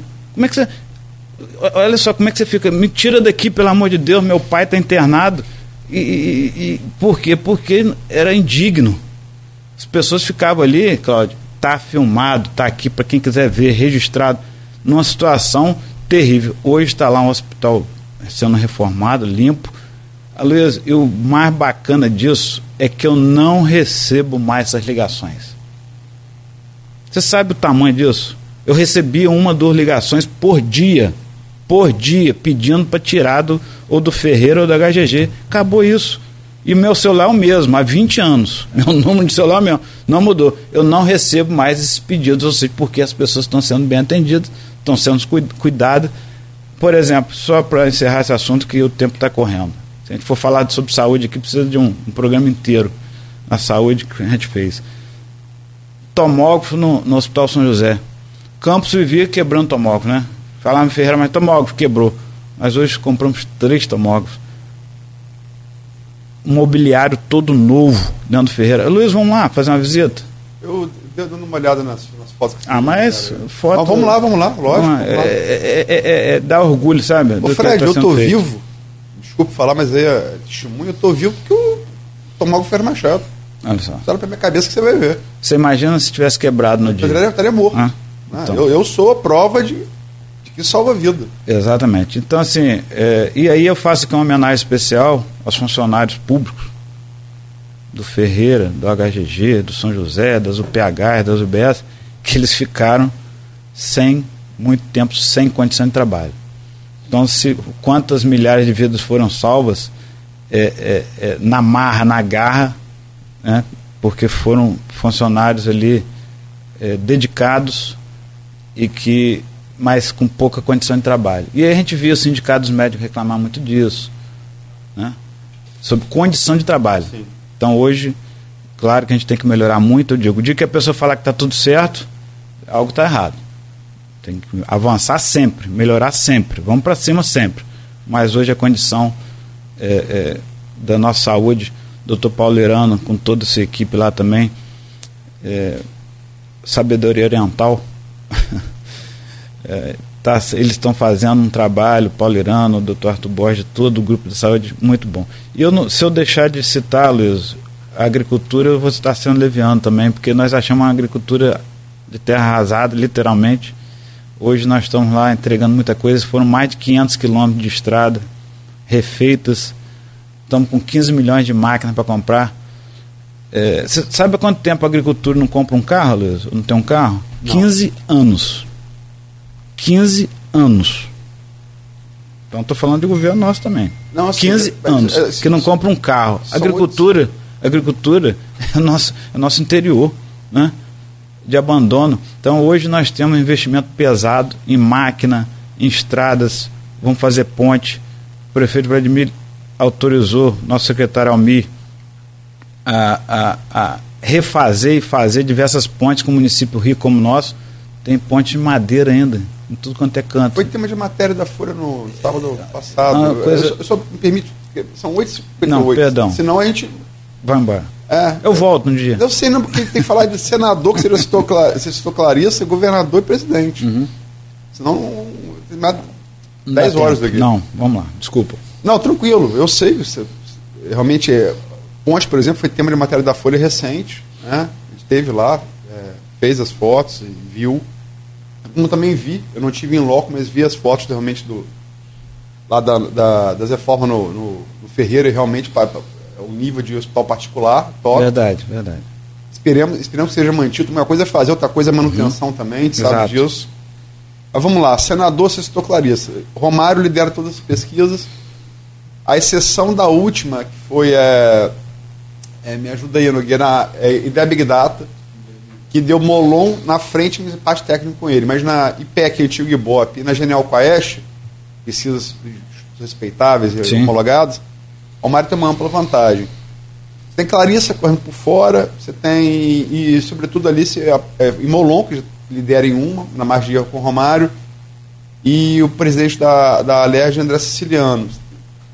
Como é que você tem outsiders como Cabo da Ciolo pelo PDT e tal, como é que você vê essa eleição? O, o Romário é, é político dele mesmo, né? Ele, ele não tem grupo político. Inclusive um artigo muito bem escrito ontem na Folha da Manhã se fala sobre isso. É, ele, ele, eu acho que ele já, vamos falar de teto, não sei se é teto, mas ele tem um eleitorado, né? Eu até costumo brincar o seguinte, é, é, às vezes junta vascaíno e, e flamenguista para votar no, no, no Tricolor Romário. também, ele- Tricolor também, né? Mas é, eu acho, eu certo sentimento, Aloysio, que o ciclo do Romário como político, eu acho que está se findando. Ele fez algumas coisas e tal, mas e a gente precisa dar uma renovada nesse segmento. De senador é um cargo muito importante, né, Luiz? Senador ele tem um, um- um- poder de, de trazer benefício para o Estado né, e para a região muito forte. Eu acho, sinceramente, que a Clarice pode surpreender, principalmente numa base que é, eu ouvi num, num grande publicitário no Rio de Janeiro, que falou que a, a questão da, da, das pesquisas ela está baseada no, no, no, na metodologia ou na estratificação de 2010. Então, essa estratificação, e aí talvez seja o erro dos institutos de pesquisa, ela precisa ser atualizada. Estou falando de evangélicos, falando de, de conservadores, de esquerda, enfim. Essa estratificação é lá de 2010. Ouvi isso é uma pessoa que entende lá de pesquisa no Rio. Então eu acho que a Clarissa pode surpreender, estou aqui com qualquer pretensão política, estou falando minha, minha opinião, é, porque principalmente se Bolsonaro der um, um apoio mais formal, mais forte. É, eu acho que ela pode criar uma grande surpresa aí. E que eu acho que, repito, que o Romário já, já topou. Então, não vejo de forma é, é, difícil ela estar tá ali disputando. O, o André Ciliano é um, é um, bom nome, né? Mas eu acho que ele não está. Estava ainda patinando aí na. A, a Genial na, Paeste fez quatro cenários e um só ela bota empate técnico do Romário na margem, no limite da margem de erro é quando bota Romário como candidato Bolsonaro e Siciliano como candidato de Lula. Aí é um empate técnico. Sim. E o Molon, será que ele vai vir mesmo como deputado? Tem, é, como senador. É, perdão, como senador, mas não sei se teve aquele acordo que foi rompido, né? Mas já está. Já está, é, já não tem mais. Mas, não, é, falta o TSE. É, é mas. Colocar, é, mas a convenção já. Sim, está dividindo ali, né, a esquerda. Então se essa, essa, a própria candidatura do Molon, acho que também beneficia a Clarissa, enfim. É, eu acho que pode ter uma surpresa grande aí na frente. Governador, você já, você já... Eu te falei que era pulho de 10, hein? Que? Governador. Há uns uns dois meses atrás. É, eu, você disse a, minha, que não. a minha opinião. Não, eu acho o seguinte: é uma eleição que todas as pessoas apontam, é uma eleição polarizada, mas não, não é eleição cristalizada. E tem muito espaço para uma o, o Raio Witzel, há espaço para o Raio Witzel. Até, ah, por, até, porque ele caiu em 2018, ele não deve cair de novo. Mas enfim, a minha, minha opinião que interessa aqui é a sua, como você disse bem, você é entrevistado. É, você já deixou claro aí para sua análise de Freixo, falou de preparado, tal, papá. É, ela está polarizada, as pesquisas indicam entre Castro. para governador do estado. É. Enfim, foi um debate que ah, perdão, governador. Pra, é, governador. É. É, Castro e Freixo. E você tem o, o, o, o, Rodrigo Neves meio que correndo por fora. Né? É, como é que você projeta? Tudo indica que está aqui, dois turnos, né? É, e os nomes favoritos Castro, são Castro, aí varia, precisa pesquisa. Cláudio, anota, anota de novo. Ah. A, minha, a preocupação do Cláudio deveria ser com o Rodrigo Neves a preocupação da candidatura Cláudio Castro deveria ser com o Rodrigo Neves.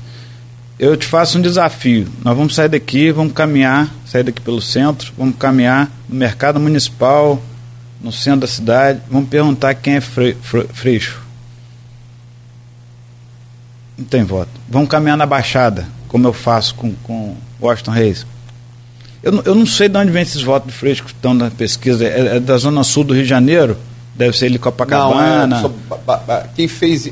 É Barra da Tijuca, Elite. Não, quem, quem, fez esse, esse extrato, uhum. o único que cortou assim foi a, a General Caes. Sim. E Castro ganha. Fato, eles dividem três zonas: interior, é tudo que não seja zona metropolitana, é, cidade do Rio de Janeiro e, e Grande Rio.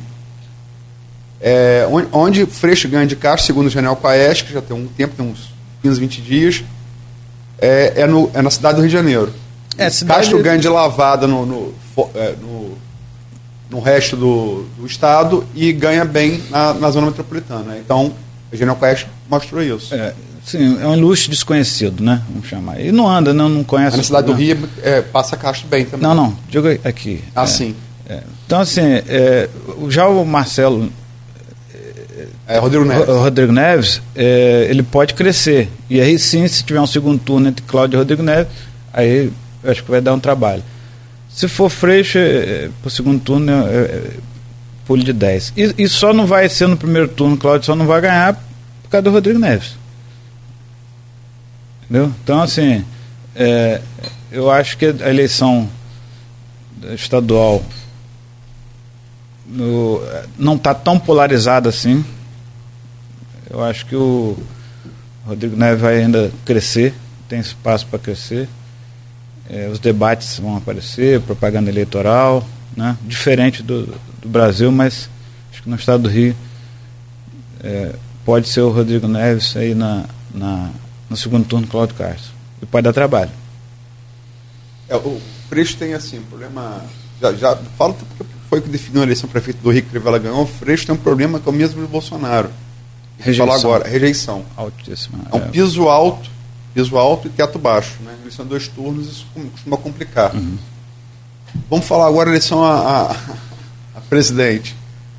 Aposta ao largo, aposta ao largo. É, assim, é, como a gente conversou aqui já, né, tem que separar simpatia pessoal de, claro. de, de, de, análise racional. As pesquisas, a gente falou isso aqui, as pesquisas de, de, de maio, junho, davam assim, Lula no primeiro turno. De junho em diante, Bolsonaro passou a tirar um, dois pontos, pesquisa, pesquisa, né? E Lula caiu um pouquinho. Mas aí você vai em, em três, em três aí, aí, dá fora da margem de erro. Mas de mês a mês na margem de erro. A BTG-FSB nacional dessa semana, é, como o Cláudio colocou aqui, a intenção, a intenção de voto no primeiro turno, de 13 é, passou para 7, é quase metade.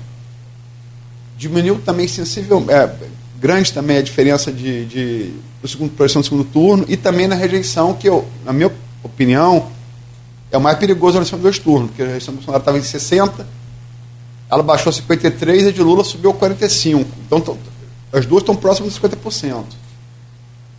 E agora as pesquisas de Jornal Quaest, desde São Paulo e de Minas, mostram uma tirada muito grande também é, de votos de Bolsonaro. Da vantagem. Lula lidera bem, mas tirando. E desde dia 9 nós temos Auxílio Brasil né, e Auxílio Gás, pagos para fazer uma PEC kamikaze. A conta deve vir ano que vem, mas enfim, o que interessa é o resultado eleitoral, por hora. Como é que você projeta? Aloysio, ontem à noite eu pesquisei uma pesquisa, desculpa, Leonardo, pesquisa Datafolha. Lula, 39%, Bolsonaro, 19%. Sabe quando é que foi isso? Dia 22 de 8 de 2018. Vou repetir. Dia 22, publicado no Jornal Globo, dia 22 de 8, pesquisa Datafolha. Lula, 39, que ainda era candidato, que depois que ele saiu para Haddad, né? Saiu para Haddad se colocava como candidato do PT naquele momento, Bolsonaro 19. Então, assim, por que, que eu estou colocando isso aqui? Muita gente fala, ah, as pesquisas estão erradas, ou às vezes ali na emoção, no coração. Volto a falar da questão de metodologia de pesquisa. Né? Eu, repito, eu sou uma pessoa que anda no meio do povo.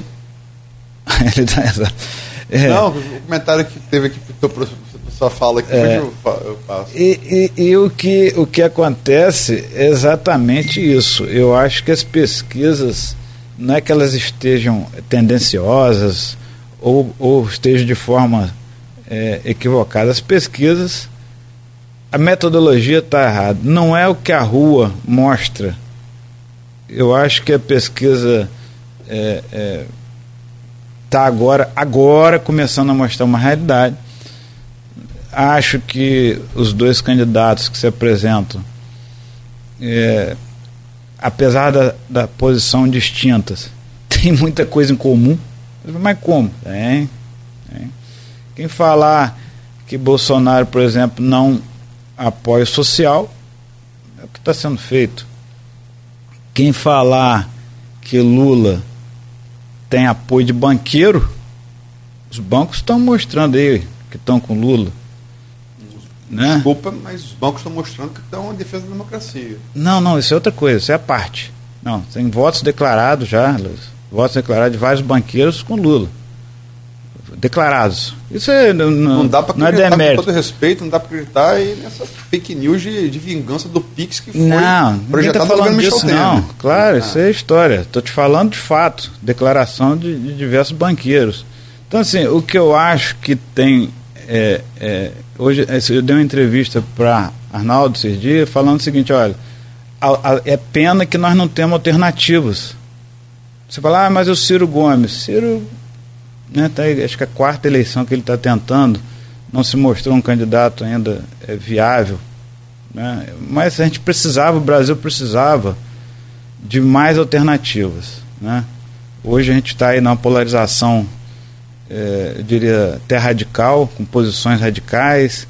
Se você fala uma frase, como eu acabei de falar, a, a, a, dá um reflexo negativo, o outro fala de uma coisa, dá um reflexo positivo, é sempre uma polarização, ou você é contra ou a favor.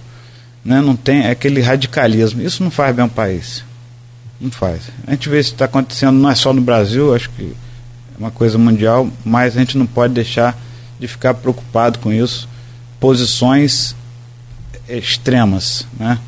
Aí você fala, ah, mas o centro. Eu, eu falo, centro, esquece centrão, pelo amor de Deus. O centro, ou centro-esquerda ou centro-direita, é sempre o melhor caminho. E eu não vejo hoje candidaturas colocadas nem mesmo da, da TEBT, né, que é do meu partido, do MDB, é viável. Então, é, é, é lamentável que a gente não tenha uma opção viável eleitoralmente para poder a gente ter, é, é, votar. Então você vai ter que escolher, vai ser um plebiscito. Eu concordo com isso, discordo daquilo e é o que está dito aí pelo Brasil afora. Só para lembrar da pesquisa da Folha aí, de, de, agosto de 2018, para ser mais preciso, ela foi feita no dia 20 e 21 de agosto de 2018. Uhum. Lula tinha 89% das intenções de voto contra 19% de Bolsonaro. E para deixar é, reforçado, a BTG FSB, mesmo que deu agora ao avanço do Bolsonaro segunda-feira, lá em 25 e 26 de agosto de 2018, depois ainda da, da, da Folha, deu Lula com 35% e Bolsonaro com 22%. Vendo esses números, e outra coisa, aí terceiro, Mariana Silva nas duas, Alckmin em quarto nas duas, Ciro Gomes em, em quinto nas duas, Ciro Gomes chegou em terceiro. Está muito claro aqui que quando o Lula saiu, no dia 30 que o TSE julgou, a, a, ignorou o registro de candidatura dele, estava preso desde abril, esses votos migraram para Haddad, como migraram para Ciro. Ciro estava em quinto, chegou em terceiro. Sim. Os votos, ou seja, a pesquisa estava correta. Migraram para Haddad, mas também migraram para Ciro. Como é que você estava em quinto chegou em terceiro? Pode sair em algum lugar. As pessoas estavam corretas. Mas é. Você acha que, assim, não vou entrar se a conta que vai vir, você é um cara que é empresário, você sabe que o dinheiro não, não é criado do nada. Mas você acha que esse Auxílio Brasil ele tem um condão de mudar uma eleição que desde 2018 parecia estar desenhada para Lula?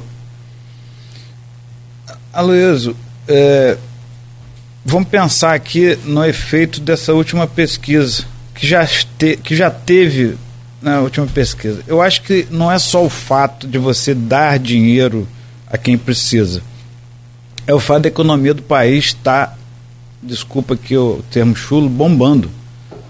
Nós estamos com um crescimento projetado que nenhum país da Europa está tendo. Ué, entra aí, você está com o Google na sua frente, pesquisa. É fato. Então, assim, nós saímos de uma pandemia, tá? Estou falando do, do, mundo, né? Nós saímos de uma pandemia, nós tivemos é, é, uma, uma recessão violenta pela parada de, da, da, dos bens de produção mundial e ainda veio a guerra da Rússia quanto à Ucrânia, que impactou o preço do petróleo a nível mundial. Então, é, por mais que, que a gente né, é, é, tenha resistência a A, B ou C, é fato que a economia brasileira está tendo uma reação forte. E, e isso é muito importante para. Nós estamos falando de eleição. Independente de posição, o desemprego está diminuindo, as indústrias estão crescendo, a agricultura está crescendo no país, geração de emprego, a popularidade vai subindo, a rejeição diminuindo. Então, assim, aí vem essa injeção de recurso agora, que por mais que a gente falar, ah, quem vai pagar essa conta, essa, esse dinheiro vai, vai para o comércio, esse dinheiro, o, o, a pessoa que recebe, que tem direito a receber esse auxílio emergencial, cara vai pagar. Uh, ele pega o dinheirinho dele lá e vai comprar comida, vai comprar roupa, vai comprar remédio. Gera. Eh, esse dinheiro é injetado na economia do Brasil. Eu acho que a curto e médio prazo, e a gente fala aí de um ou dois anos, por mais que você tenha razão, sim, pesa, alguém vai pagar essa conta, só que essa conta, ela, ela, a própria, o crescimento da economia, ela começa a amenizar esse impacto financeiro é, para o Brasil. Agora, sinceramente, eu acho que a legislação eleitoral deveria ser proibido. Isso é um, é um, é um tem que ser feito antes. Isso aí é uma Não, opinião. Era proibido. Era, foi né? o estado de emergência que foi aprovado na, na, na no Congresso que é, abriu exceção. Mas isso, independente se é Lula, com Bolsonaro, voto, com voto da oposição. seja quem for, seja quem for. Também acho. Né? Isso é, é, é um programa de opinião.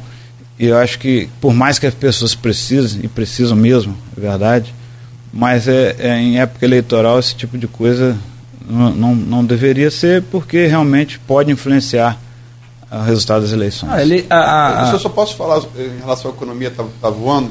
Está é, tá bombando e, tá bombando, bombando. Guedes não, falou é, não, que tá... É, eu vi, estava por acaso vendo entrevista de um, de um rapaz chamado Pedro, Pedro Marlan, foi ministro da Fazenda, o governo Fernando Henrique, um dos pais do Plano Real, respeitado no mundo inteiro como economista. Não, vou discutir, eu sou jornalista, generalista, sou empresário, deve conhecer melhor que eu.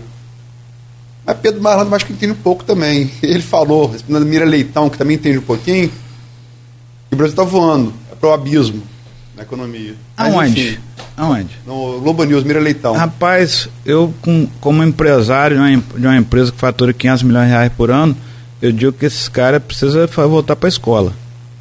É, ué. Eu sou, ô, ô, ô, Cláudio, eu ando no meio do Brasil, no centro-oeste brasileiro, eu ando em São Paulo, Paraná, eh, Nordeste, vários. Rapaz, a economia está voltando. Isso é fato. A economia está punjante. O Brasil. Olha só, quando a gente. A gente também tem que olhar para o lado, olhar para outros países. Volto a falar, saímos de uma recessão de, de pandemia, guerra na, na, na Ucrânia. Vamos olhar para a Argentina aqui. A Argentina está derretendo equívoco de programa de governo. Está derretendo. A economia argentina, a Argentina era um país próspero, né? um país que se colocava até como a, Europa no, na América do Sul. Está derretendo. Então, assim, independente de posição partidária, o fato é que o Brasil está crescendo. Se Lula ganhar a eleição, que ele continue, pelo menos com os parâmetros econômicos, para o Brasil crescer.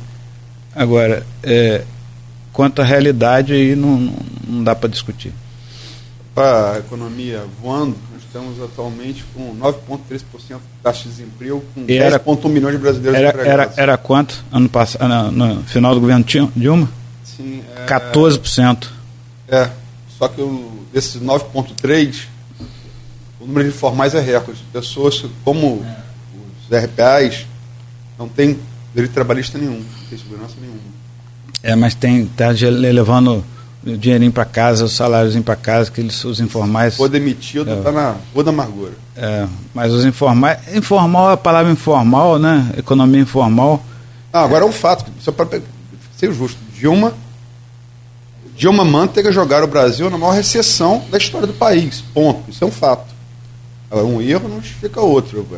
Estou falando é fato, é verdade. Sim, sim. Dilma deixou 13 milhões de desempregados no Brasil. É, quase 14. Ah. E, e, e, recuperar a economia de um país não é, não, não é fácil, independente de posição, não é fácil. Como da cidade, por exemplo, de Campos, que a gente pegou terra arrasada também, é, é, no meio de uma pandemia, recuperar um país não é fácil. E eu, Luiz, sinceramente, o que eu torço é para que quem ganha a eleição, seja Lula, Bolsonaro, quem quer que seja, é, eu, eu, esse eu estava fazendo análise seguinte: quatro anos é muito pouco.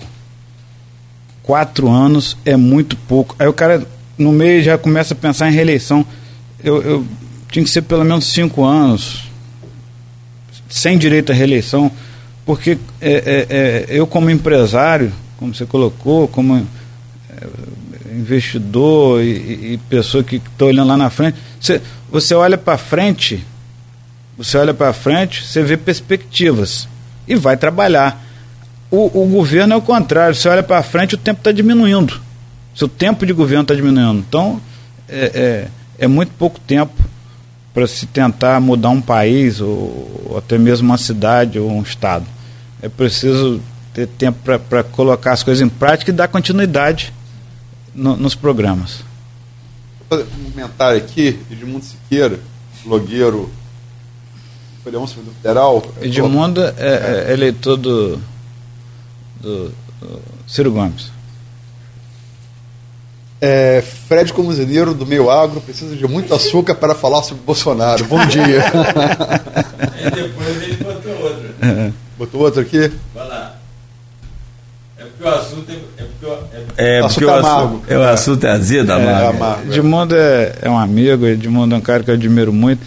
E, e é, é, o tipo de pessoa que a gente consegue dialogar, debater, né? Ele com as posições e outras pessoas que a gente consegue. Tem gente que a gente não consegue dialogar. É, não, não, não, não, consegue não, expor dois, seu ponto lados, de vista. Dos dois lados. Sim, sim, sem dúvida, sem dúvida. E eu vou responder ele e a Rafaela, que, que você disse que tinha um. É, lá na, vou, vou, vou responder lá na. É a questão. Eu vou, só, posso fazer a sua pergunta, Miguel? Tá, por favor. É, é só para. Edmundo, a Rafaela, pergunta, é, a Rafaela pergunta em relação à parte cultural é, do entorno da Paraíso, né? Uhum. Se isso vai ser reativado também. Projetos culturais que, que existiram ali. E o Edmundo pergunta sua opinião, é como vice-prefeito, por óbvio, né? Uhum. Mas também como um cara que tem muita atividade na Baixada, da recuperação da, do, do, do Solar dos Jesuítas, que é a construção mais antiga de Campos, no né, século XVII, é, onde está o arquivo municipal, que o dinheiro foi liberado pela, pela, pela LERJ e a obra até agora não saiu. É, eu, inclusive, no início desse processo, eu participei ativamente, que eu pude ajudar como vice-prefeito, e a, a burocracia do, do, do, público, né, Luiz? Eu acho que a dificuldade da UENF, a gente precisa entender isso com, com o reitor Raul, Raul Palácio. Raul Palácio, saber realmente o que está acontecendo, mas é, capacidade técnica, nós temos dentro da UENF pessoas com toda a, a, a o know-how para tocar o empreendimento ali, né? A reforma, a restauração do solar. Eu acredito que o professor Raul deve estar também é, ansioso para que isso comece o mais rápido possível. Eu acho que ali vai sair uma coisa bacana. Quanto à questão da, da cultura na Baixada, a, nossa, a Baixada é muito rica, né, Luiz, em cultura, muito rica. Nós temos lá uma coisa que nós estamos reativando, é, a usina de letras. Usina de Letras. Esse que a fala perguntou exatamente. Foi um projeto que, que a, a família Coutinho tinha, né, que mantinha, e que nós já estamos reformando, nós Coagro. A Coagro já está reformando. Vamos fazer uma parceria com o governo municipal é, para colocar pessoas ali. E é um projeto muito bacana. Vou convidar a Rafaela e toda a sua equipe para lá conhecer. Já está sendo é, totalmente reformada, onde ali a gente traz cultura, traz é, ensinamento para as pessoas nessa chamada usina de letras. Nós estamos já revitalizando, a gente deve inaugurar esse ano ainda. Ah, boa notícia, boa notícia. Então, se tiver a data, até aviso, porque você Bom, para. É, pra... é, muito bacana, muito bacana. Eu vou terminar aqui. Saiu correndo aí? É. Acho que vamos submeter aqui, da Damasceno, da Hora Ribeiro, estava te elogiando direto. Eu não aqui. sei quem é. É ligado à escola de samba. Ah, sim, sim, sim. É, tem vários elogios aqui, falou do Ferreira Machado, tá lindo realmente, não sei o quê. Aí terminou aqui o comentário, é igual aquele personagem do professor Raimundo, tá vendo tão bem. O vice-prefeito está vendo tão bem pela, foto, é, pela fala dele, vota no fascista do Bolsonaro. Mas aconteceu vários elogios é, aqui. É engraçado que ontem eu perguntei uma pessoa assim, é, é, você vê como é que. É, o que eu acabei de falar, a polarização, né? Você está indo numa linha. Isso tem acontecido em rodas de família, roda de amigos. Você fala, olha, eu voto em Lula. Rapaz, cria um transtorno. Meu Deus do céu. Que país é esse, né? Já dizia o poeta.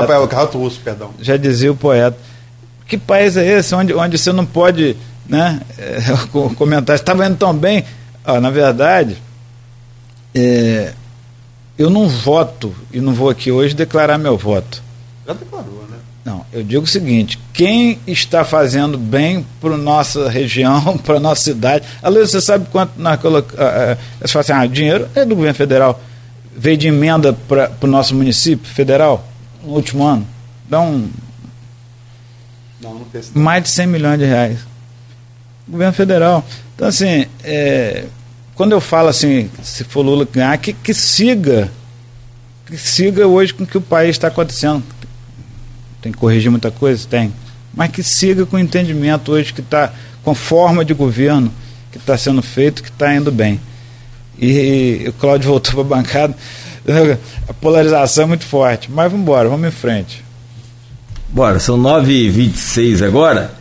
É, o bom da gente pegar essas visões assim diferentes da, da gente com relação à economia e com muito respeito, doutor Frederico, para mim é uma referência, como você citou. Ah, Luiz. só corrigindo, falaram que eu sou usineiro, sou não, sou produtor rural com muito orgulho, que uhum. toca uma cooperativa que tem uma usina. Não que ser usineiro não é mérito ou demérito, mas eu com muito orgulho sou produtor rural, engenheiro agrônomo. Não, e aí, é, sim, sim. E aí, é, que a gente pega essa visão e, e, e vai para a rua também tentar enxergar a coisa com, com esses olhos. Infelizmente, até ontem eu não, não havia conseguido ver isso. Vou até dar um exemplo, você está um local, é, só para a gente fechar aqui, e, e, e, você dar a sua opinião. É, ano passado, antes da pandemia, durante a pandemia, ali em frente ao Superbom da 13, naquele edifício uhum. Medical Center, tinha uma água de coco vendedor de água de coco. Economia informal. Economia informal, está ali trabalhando, ganhando o dinheiro dele, sério, honestamente. Que não é mau negócio não, tá? Água de coco é. Enfim, tudo bem administrado é bom sim, negócio. Sim. Isso aí você fala com mais propriedade do que qualquer um de nós. Eu ontem, é, é, terça-feira eu fui ao médico ali e eu desci do, do, do Medical Center a água de coco estava lá. Porém, antes do carrinho de água de coco, tinha uma senhora vendendo papa e na após logo o super bom ali em direção ao Jardim São Benedito, tinha um senhor vendendo bolo. A minha visão sobre a crise no Brasil é essa. Uhum. Ou você não tem emprego, não tem esse desenvolvimento, não tem esse crescimento o, os seus olhos estão aí justamente nesse futuro que talvez possa refletir aqui amanhã ou depois. Mas o que eu vi ali é isso. Isso pode ser em algumas regiões brasileiras. É, como eu ando muito, Cláudio, não quero me alongar nesse fato, mas ao contrário do que você viu, nós temos cidades aí no interior do Brasil que, que são chamadas já de Califórnia brasileira e incrivelmente com que forte? Agricultura. Aí ontem, inclusive, tem um artigo no Valor Econômico que mostra que essa agricultura, Luiz, não é mais aquela agricultura do tratorzinho que o cara está lá, é uma agricultura ligada à agroindústria, beneficiando a soja, beneficiando o algodão, o milho, entendeu? Então traz a indústria, a agroindústria traz para essas cidades, cidades ali de 100 mil habitantes, verdade não, mas Centro-Oeste, São Paulo, Sul Paraná. de Minas, Paraná, o Sul inteiro. É, é, é um Brasil que está dando certo. E eu que falar, a gente não tem que ter vergonha de copiar as coisas que estão dando certo, né? Está dando certo lá, pode dar certo aqui. Então a gente tem que entender, é preciso entender que a agricultura, um, um estado, um país, própria várias regiões do Nordeste, Petrolina, para quem conhece, Juazeiro, é punjante com agricultura, com fruticultura, tudo irrigado agricultura forte, que gera recursos, gera emprego, e eu acredito que isso possa ser a saída, junto com o cooperativismo, para um, um país melhor. Doutor Frederico, queremos agradecer a presença do senhor, dizer que é sempre aquele prazer renovado, é, e esperamos que não demore tanto para voltar para o programa não ficar tão. Né, se bem que foi menor esse hoje, mas que a gente consiga aí estar tá sempre é, contando com o seu apoio aqui e com essas informações e com esse trabalho que o senhor faz aí, principalmente é, não só como político, que o político é uma consequência, consequência perdão, daquilo que a gente falava lá pelos anos 2000, início dos anos 2000.